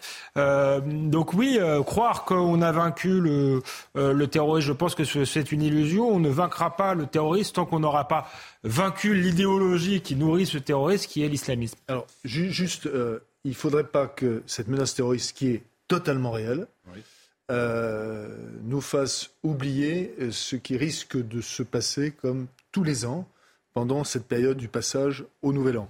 C'est-à-dire que euh, je, moi, je, ne peux plus entendre le ministère de l'Intérieur dire bon, finalement, il n'y a pas eu d'acte terroriste, il n'y a pas eu ceci. Donc, tout s'est bien passé, jusqu'ici, tout va bien. Tout va bien, sauf que l'on apprend que, par exemple, à Dijon, Strasbourg, Mulhouse, que sais-je, etc., les voitures ont flambé, les quartiers étaient en état de siège.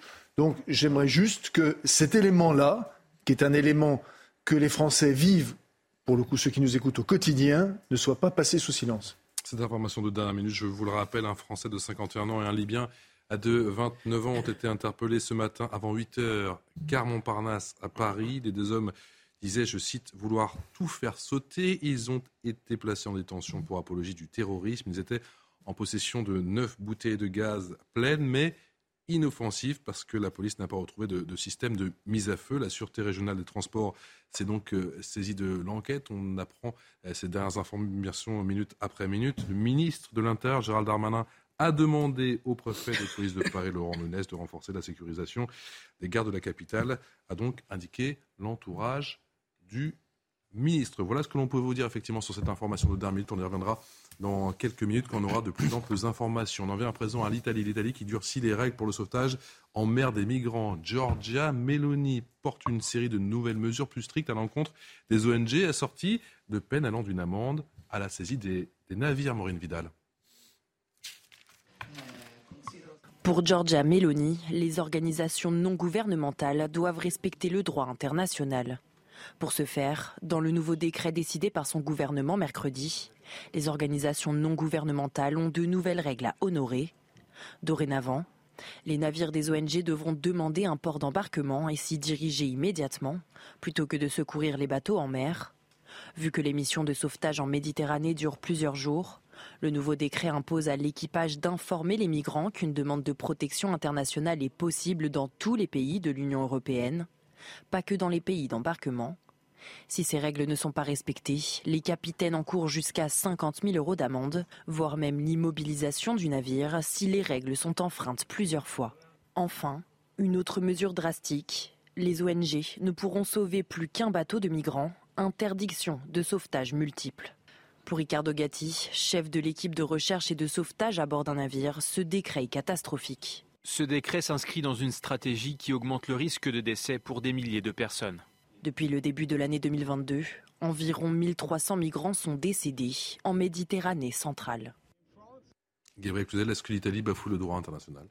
Non mais euh, Giorgia Meloni, elle essaie de faire une chose, c'est euh, tant bien que mal euh, de répondre et satisfaire les, les électeurs qui l'ont élu c'est vrai que ça nous paraît dingue aujourd'hui. On a tellement l'habitude d'élire des gens qui font absolument le l'inverse de ce pourquoi ils ont été élus que euh, on trouve ça euh, baroque, euh, voire scandaleux. Et, surtout en matière de migration, parce que aujourd'hui, si on faisait des, un référendum, et d'ailleurs c'est peut-être pour ça qu'on n'en fait pas, on sait bien qu'une large majorité des Français, par exemple, mais des Italiens et des Européens de façon générale, est arrivée à saturation. et, et, et l'Italie, voilà voilà, Giorgia Meloni, elle, essaie tant bien que mal de, faire en sorte que euh, euh, tous ces, euh, ces océanes vikings à répétition cessent, d'agir en, toute impunité. Alors on voit que c'est toujours la même stratégie. Hein. La réponse, c'est ça va provoquer des morts, mais ce qui provoque des morts, c'est ce sont les bateaux eux-mêmes ah finalement, ce sont les signaux envoyés aux migrants parce que sinon ils ne s'engageraient pas dans une telle aventure s'il n'imaginait pas qu'il pouvait euh, y avoir une issue positive. On sait bien que la solution ne peut pas être une fuite en avant. Georgia Meloni euh, a fait preuve d'un vrai courage. Pour le coup, on parlait d'Emmanuel Macron qui voulait être le premier élève, le, bon élève de l'Europe. Elle, elle accepte d'être le vilain petit canard, euh, mais elle a choisi de répondre aux Italiens, de satisfaire les Italiens qui l'ont élu principalement pour ce point. Est-ce que l'Italie bafoue le droit international? Je ne sais pas, mais en tout cas, elle balfoue le sens humanitaire minimum. Il y a 1200 morts depuis le début 2022 en Méditerranée. Euh, et donc d'empêcher des bateaux de faire leur boulot humanitaire est euh, au moins contestable sur le plan humain et humanitaire. Euh, après, dire que ce sont les humanitaires qui provoquent les morts, excusez-moi Gabriel, là c'est totalement faux. Il y a un mouvement, je voudrais terminer, excusez-moi, je, voudrais, hein. je voudrais terminer. Qui dit passeurs J'espère que j'aurai l'occasion de répondre, parce que là c'est un peu raccourci. Si ça ne hein. dérange pas, je vais, poursuivre mon mm. propos. Euh, ce qui pose, le, ce qui fait qu'il y a des migrants qui traversent la Méditerranée, c'est pas qu'il y a des bateaux qui sont éventuellement là pour les sauver, ils les sauvent pas tous très loin de là. C'est le fait qu'il y a des passeurs, et c'est surtout le fait qu'il y a une pression migratoire en Afrique et ailleurs, qui est liée à de multiples facteurs qu'on connaît tous, dont on a parlé quinze fois, euh, qui vont de la pression démographique à la corruption des régimes, euh, aux guerres civiles ou aux guerres tout court qui ont lieu dans ces pays, sans parler des sécheresses, des crises alimentaires qui sont accentuées par la crise climatique.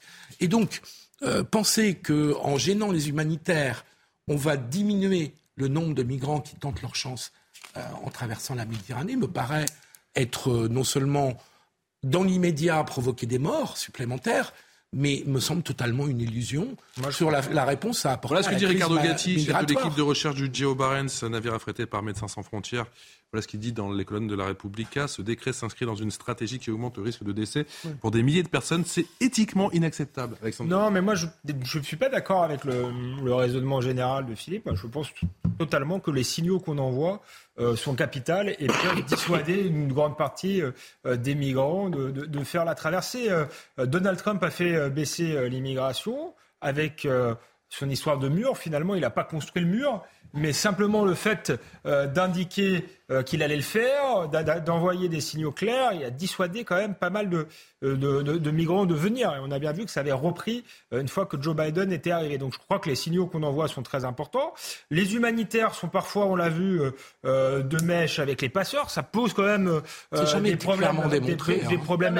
si, si, il y a des enquêtes. Il y, a des enquêtes qui sont plus dessus. du procès Et même, et même hein. la Commission européenne, qui pourtant est, plutôt pro-immigration, est très critique sur le, rôle des, passeurs. Donc vous, vous dites ça n'a jamais été démontré euh, ça l'a, euh, euh, ça l'a été. Ensuite, est-ce que ça, ce qu'elle fait, Giorgia Meloni, ça va provoquer des morts?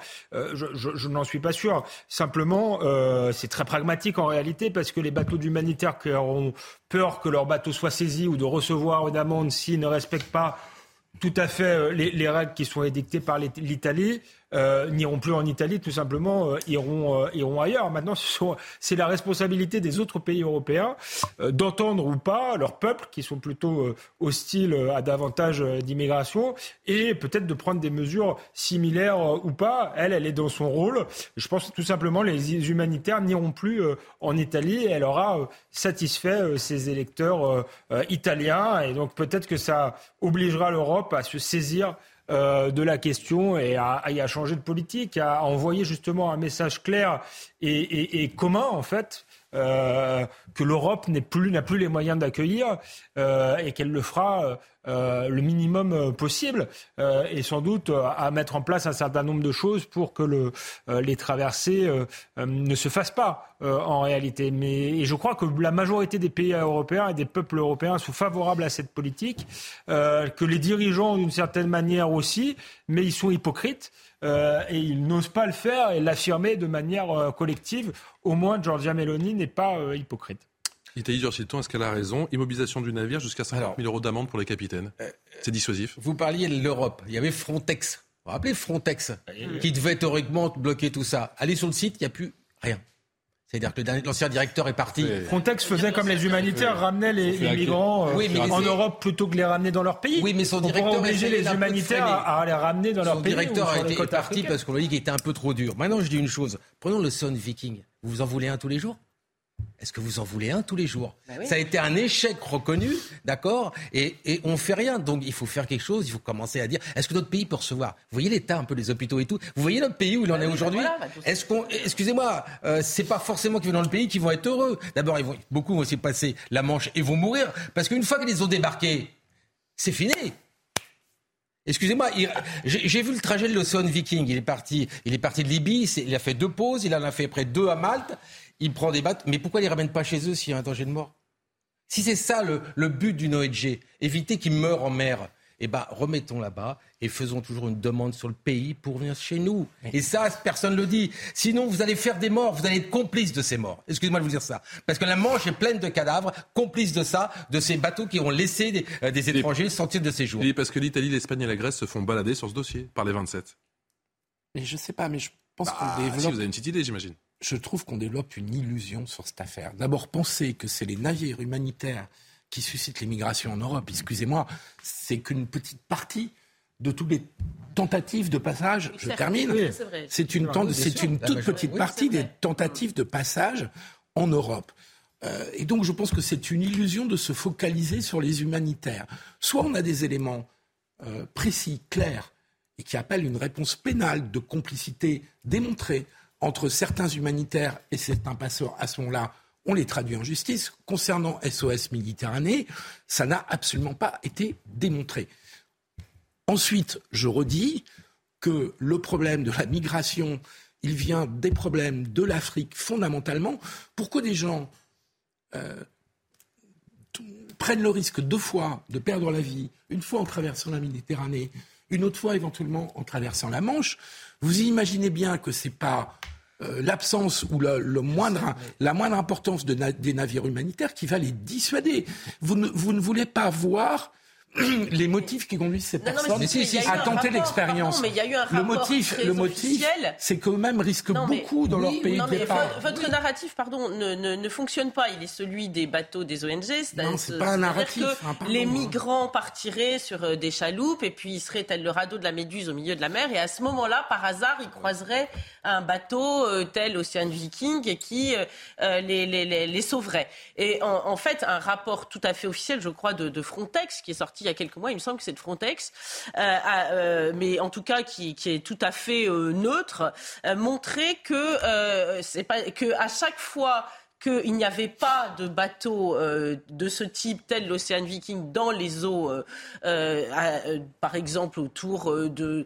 Et vous en avez tout le temps de traverser eh bien, en Eh bien, ils ne se lançaient pas. Les chaloupes de migrants ne partaient pas. Elles ne partaient que Puisque si les elle migrants- savait qu'il y avait euh, un, un bateau qui donnait ses Non, coordonnées mais ça, c'est par pas sérieux. moyen. Ça, c'est pas sérieux. C'est prouvé. Par ailleurs, votre argument, mais si, bien sûr. Il y en a tout le temps des départs de migrants.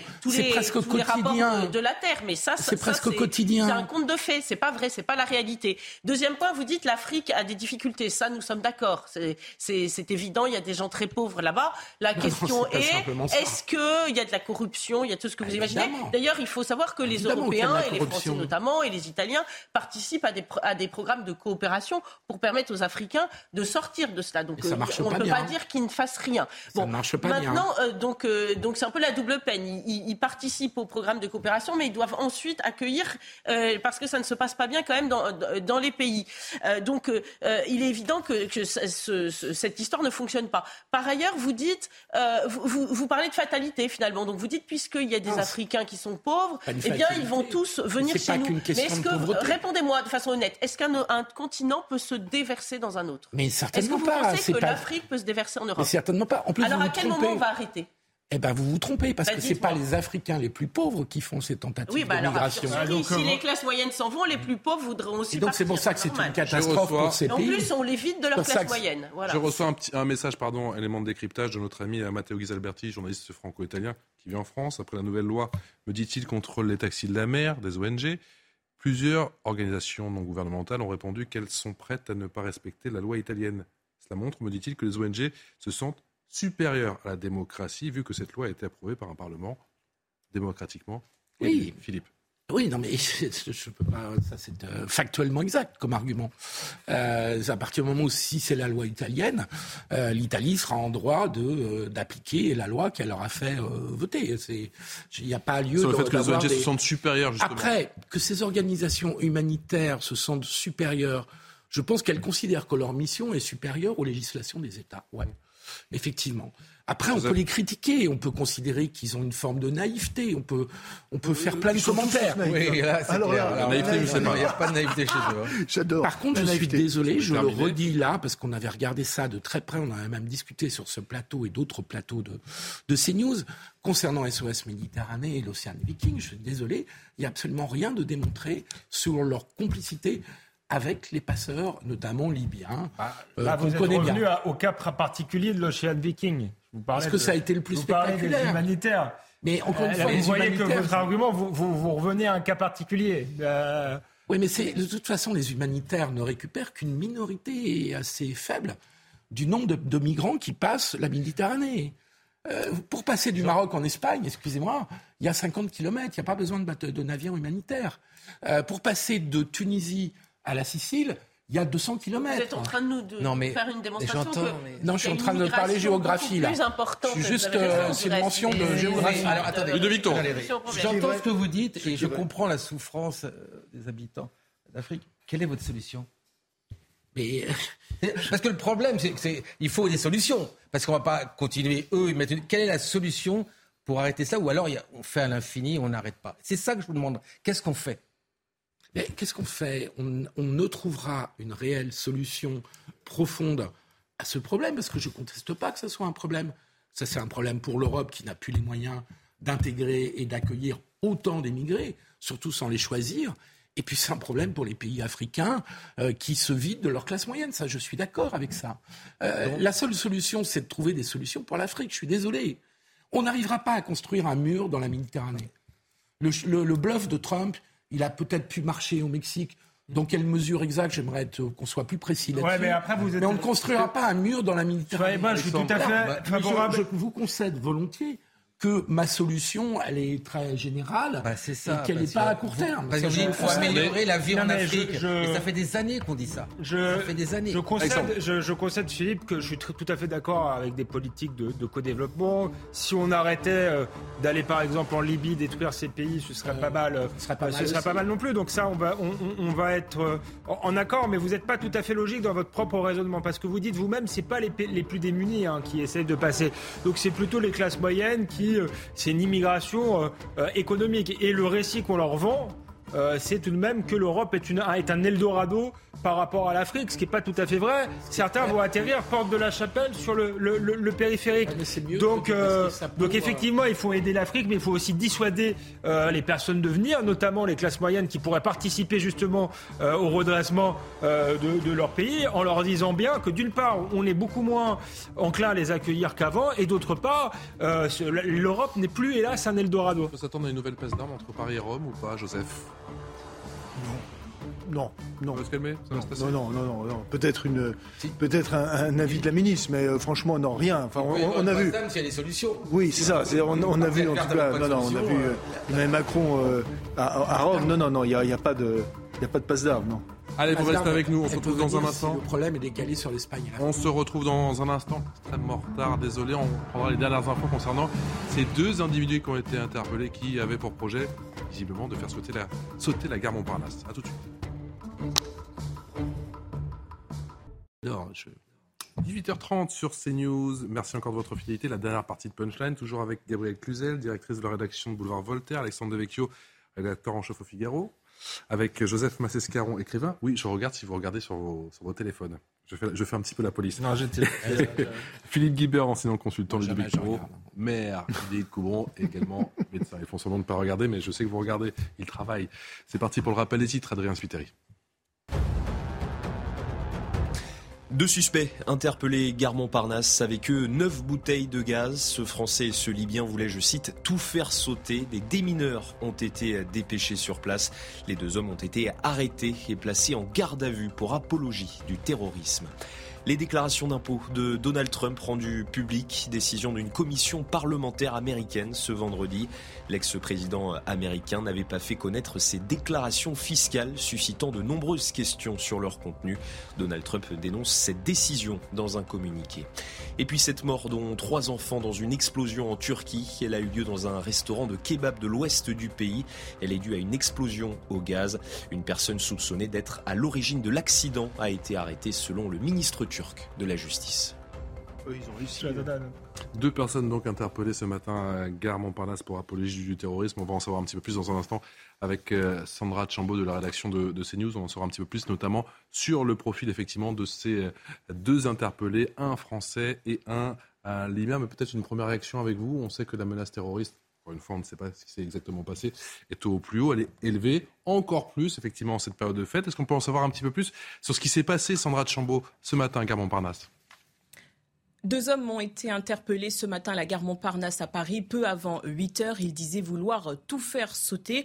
Ils étaient en possession de neuf bouteilles de gaz pleines, mais inoffensives parce qu'elles ne disposaient d'aucun système de mise à feu. Il s'agissait de bouteilles de type réchaud de camping, selon le parquet. Les démineurs du laboratoire central de la préfecture de police de Paris ont été dépêchés sur place. Le profil des deux interpellés? Il s'agit de deux hommes sans domicile fixe, un Français de 51 ans et un Libyen de 29 ans. Le Français qui a crié qu'il allait se faire exploser était alcoolisé au moment des faits. Il est de santé mentale possiblement fragile. Il est inconnu des services de police. L'autre homme, le Libyen, l'est pour des infractions à la législation sur les étrangers. Les deux individus ont été placés en garde à vue pour apologie du terrorisme. Merci Sandra Chambaud pour euh, toutes ces euh, précisions. Japon, Inde, États-Unis, nombre de pays prennent des mesures pour surveiller les arrivées des Chinois sur leur sol. L'Europe, elle, tergiverse encore et toujours. Seuls l'Italie et l'Espagne prennent des mesures préventives. Visiblement, pour la France, c'est imminent. On voit ça avec Mathilde Covillier-Fleurnois. Après trois ans d'isolement, c'est la libération pour les passagers venant de Chine qui vont enfin pouvoir voyager sans craindre une mise en quarantaine à leur retour. Je pense que c'est génial. Maintenant, c'est très pratique de voyager. Tout le monde est plutôt favorable à cette politique. Je pars pour aller travailler à l'étranger. Je pense que l'assouplissement des règles par le gouvernement est une bonne chose. Pourtant, cet allègement de restrictions inquiète dans le monde. Plusieurs pays comme les États-Unis, la Corée du Sud, l'Inde et le Japon ont imposé un test négatif pour tous les passagers en provenance de Chine. En Europe, seules l'Italie et l'Espagne l'ont imposé.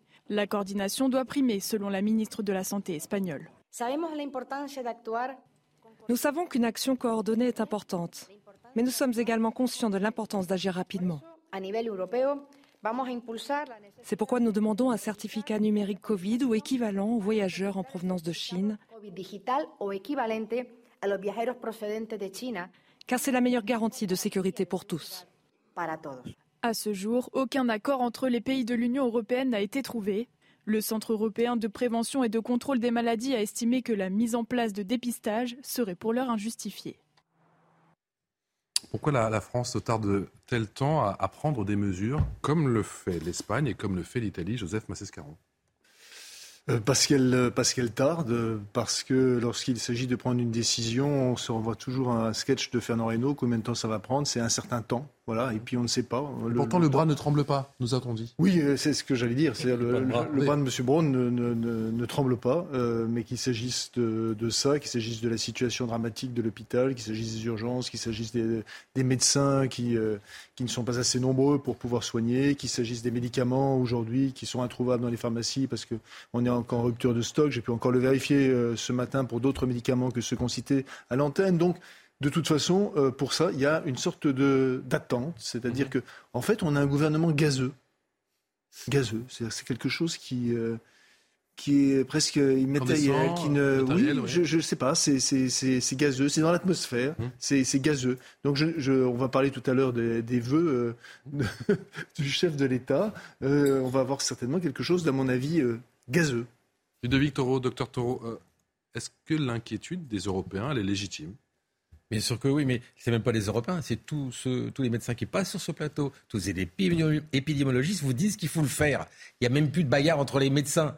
Donc, qu'est-ce que Oui, il y en a eu beaucoup au début. Pour une fois, ils sont tous en train de dire on va tous les tester et les séquencer. Mais faire quoi? Parce que les Italiens, les Espagnols, ils font pas la même chose déjà. Hein. Qu'est-ce qu'on va je, faire? je sais, mais la logique veut, point de vue médical, c'est la, seule crainte qu'on a, c'est pas d'avoir le même virus qui vient de Chine chez nous, puisque de toute façon on est protégé. C'est d'avoir un nouveau variant. Donc il faut tester et surtout c'est séquencer pour savoir s'il n'y a pas un nouveau mutant. Bah oui. et ensuite isolé, on sait le faire ça?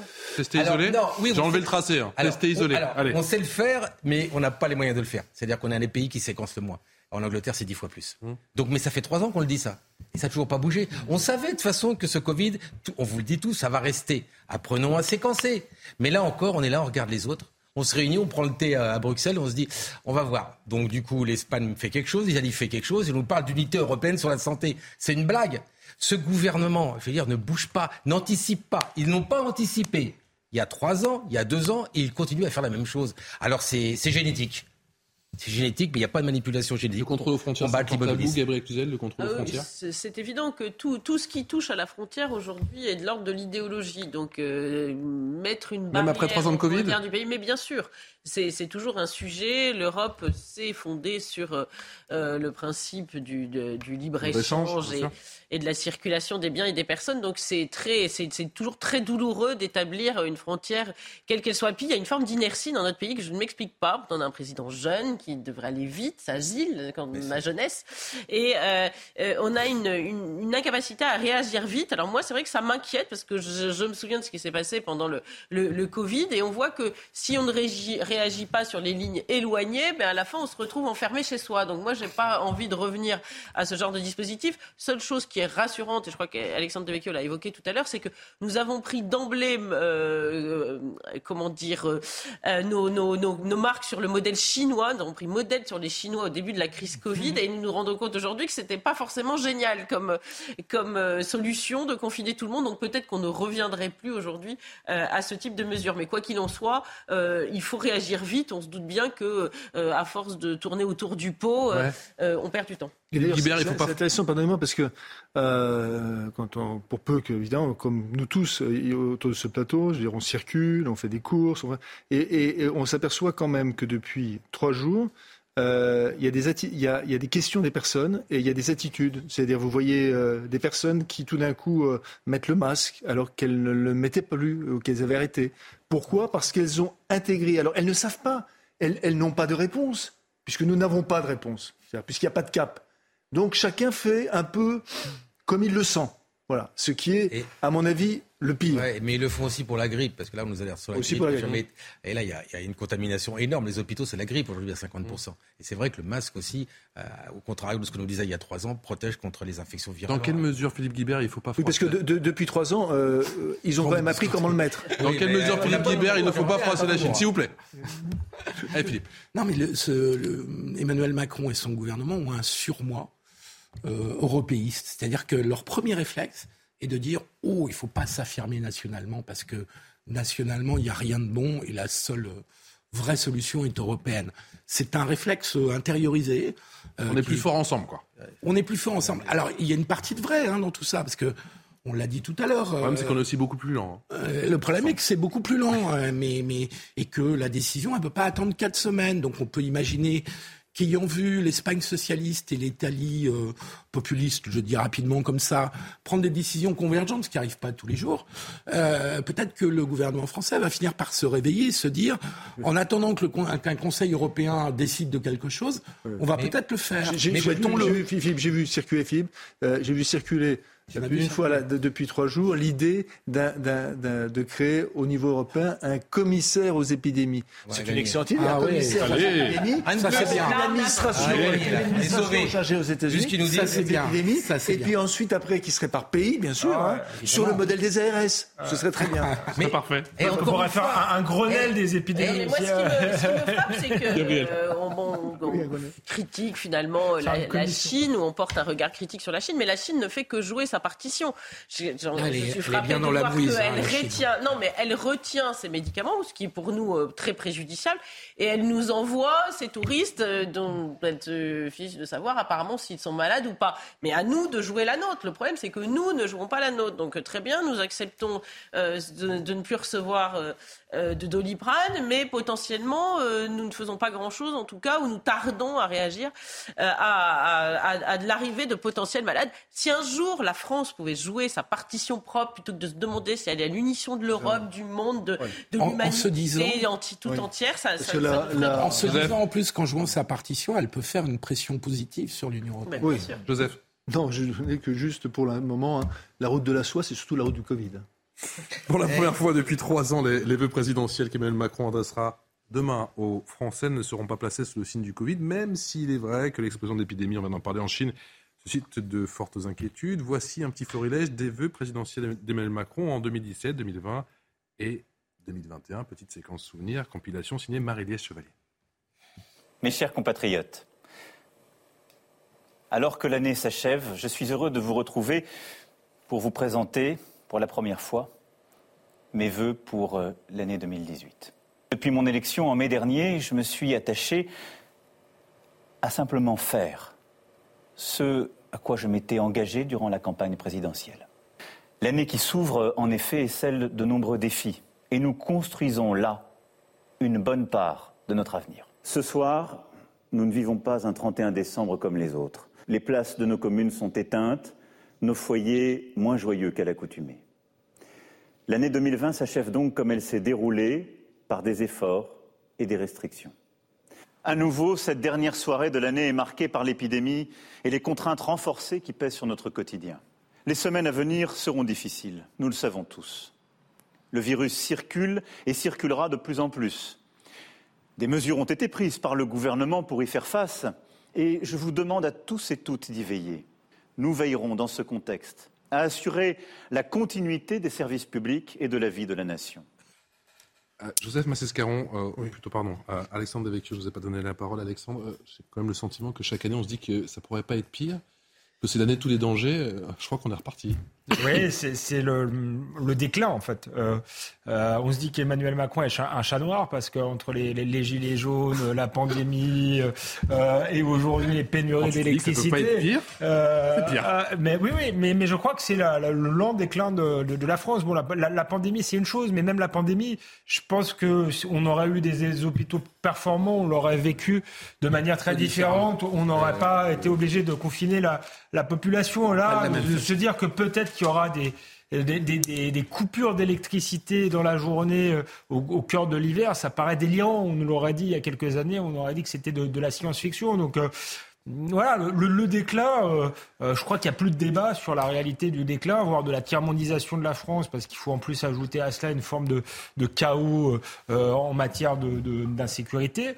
De, la question est comment on se redresse. Et je pense qu'on ne peut pas le faire en, en, quelques mois, mais on aimerait bien que le président de la République pense un peu euh, long terme. C'est ce que je, je, je, dis à chaque fois. Et j'ai bien peur qu'on ait quelque chose effectivement de gazeux, de, de court-termiste, euh, quelques chèques pour euh, apaiser la situation. Mais la politique des chèques, c'est ce qu'on fait depuis les, les, les, Gilets jaunes. Et ce qu'on aimerait avoir, c'est une politique de redressement, de redressement du pays. Comment on fait pour retrouver notre souveraineté, pour peser dans le monde, pour faire qu'il y ait, que les fractures entre une France qui va bien et une France qui va beaucoup moins bien, bah, elles soient un peu moins grandes. Cette fracture, tout ça, on n'entend pas le président de, euh, de la République là-dessus, euh, ni même sur le diagnostic, et encore moins voilà, sur euh, l'horizon. à, long terme, je sais qu'il a plus qu'un mandat, mais justement, il est plus lié par le, la contrainte électoraliste, d'une certaine manière. Donc, il pourrait penser long terme, mais je pense que ça n'entre même pas dans son logiciel. Ludo Toro, le petit joueur de flûteau.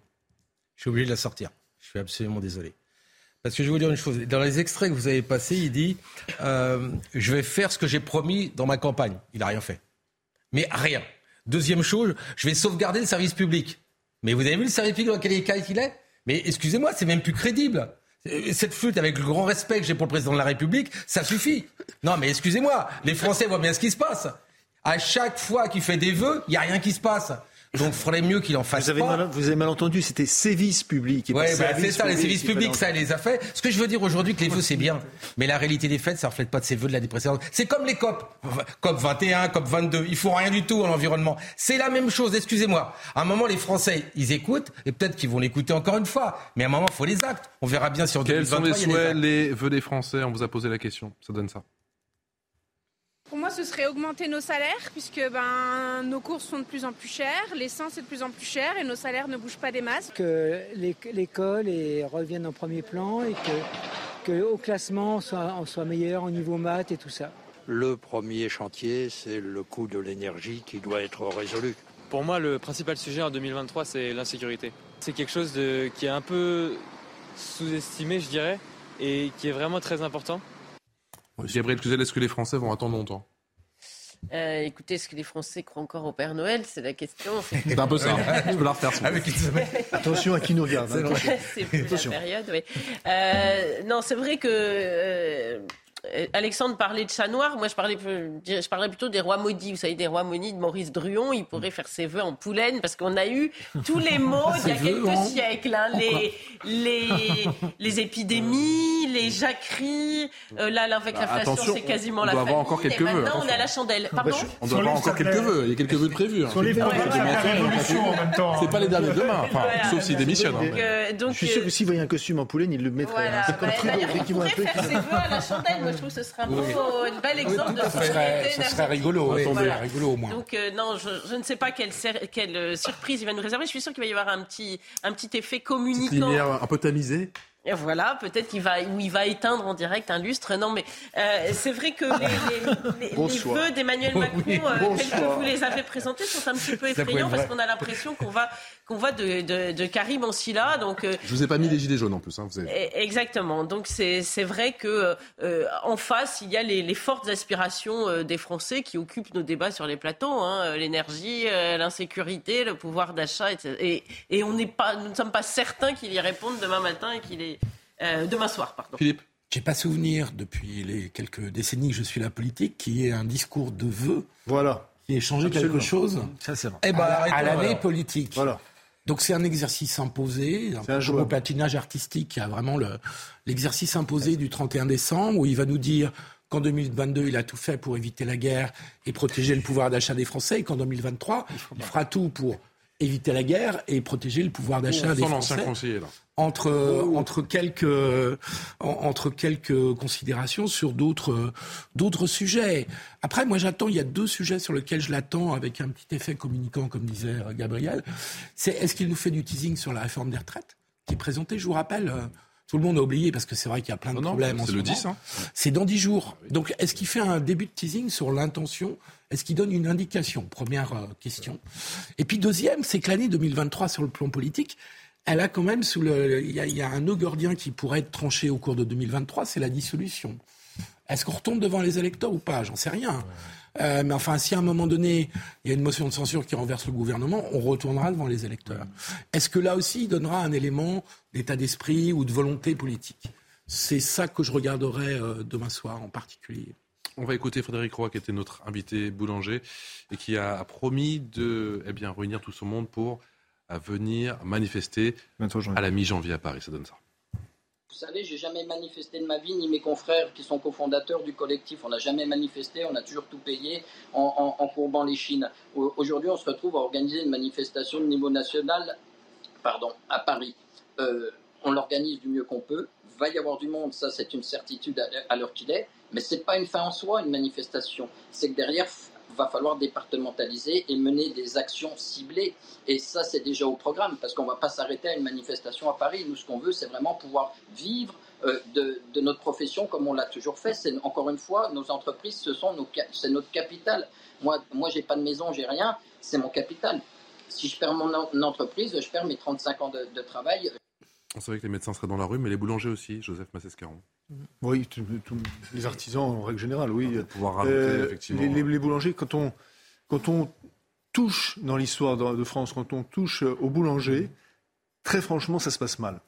Hein il n'y a pas d'exemple historique où ça se soit mal passé. Mm. Il n'y en a pas. Il n'y en a pas. Euh, Giscard est, euh, on l'a oublié, mais est en partie tombé, je employer le mot, tout simplement parce qu'il a, il a laissé libéraliser le prix du pain en France. C'était René Monory qui l'avait fait à l'époque. Pardon de revenir avec, euh, ah, avec ses, souvenirs. À chaque fois, à chaque fois que les boulangers sont en cause, c'est il y a un, problème parce qu'on touche à quelque chose qui est au plus profond de nous, au plus profond dans, notre cortex à tous. Voilà. Et là, et là, il y a vraiment. Mais, mais comme de toute façon, ces gens-là sont totalement hors sol. Et c'est là aussi où je voudrais venir. Euh, on attend beaucoup euh, du, président de la République, du chef de l'État. Très franchement, y a, si on prenait les il y a eu des vœux euh, assez lamentables de Jacques Chirac, assez médiocres de Nicolas Sarkozy, pas très bons de François Mitterrand. Donc, franchement, c'est un exercice qui est un exercice obligé. C'est, n'est pas la peine d'attendre quelque chose. Moi, ce qui me frappe quand même, c'est pas de tout porter en fait sur le chef de l'État, mais c'est de porter sur les ministres qui ont en charge les grands dossiers où il faudrait complètement changer de logiciel. C'est-à-dire le ministre de l'Éducation nationale, mmh. le ministre de la Santé, mmh. le ministre de la Justice. Et ça, excusez-moi, on attend les grands ministres comme il y a pu y en avoir dans l'histoire de la République, on les cherche avec une lanterne. J'ai comme le sentiment que vous n'allez pas regarder les vœux demain soir. Ah si, ah bien sûr. Si, si. Sur Taureau ah, il, oui, il, va, il va me dire. Ouais, non, il va. J'espère. Il y a un terreau. Il y a un terreau. On n'aura pas le choix. Non. Gabriel Moi, je vais compter les celles et ceux. Hein, ça, ça, non, non, non. Et toutes et toutes. Je suis obligé. Je suis obligé. J'ai un macronien chez moi, donc. Euh, Excellente soirée. Monsieur le Président de la République, si vous m'entendez, dites-moi comment je vais payer moi en mairie l'année prochaine les crèches, l'électricité. Ça serait bien que vous puissiez le dire, parce que aucun me donne cette réponse au service de l'État. Comment je fais Comment les mairies font pour payer l'année qui vient l'augmentation du gaz et l'électricité. Merci, de me répondre demain, si vous m'entendez, bien sûr. Merci à tous les cinq. On sera bien évidemment au rendez-vous. Ce sera sur CNews à 20h. Tout de suite, face à l'info. Excellente soirée en notre compagnie. Merci.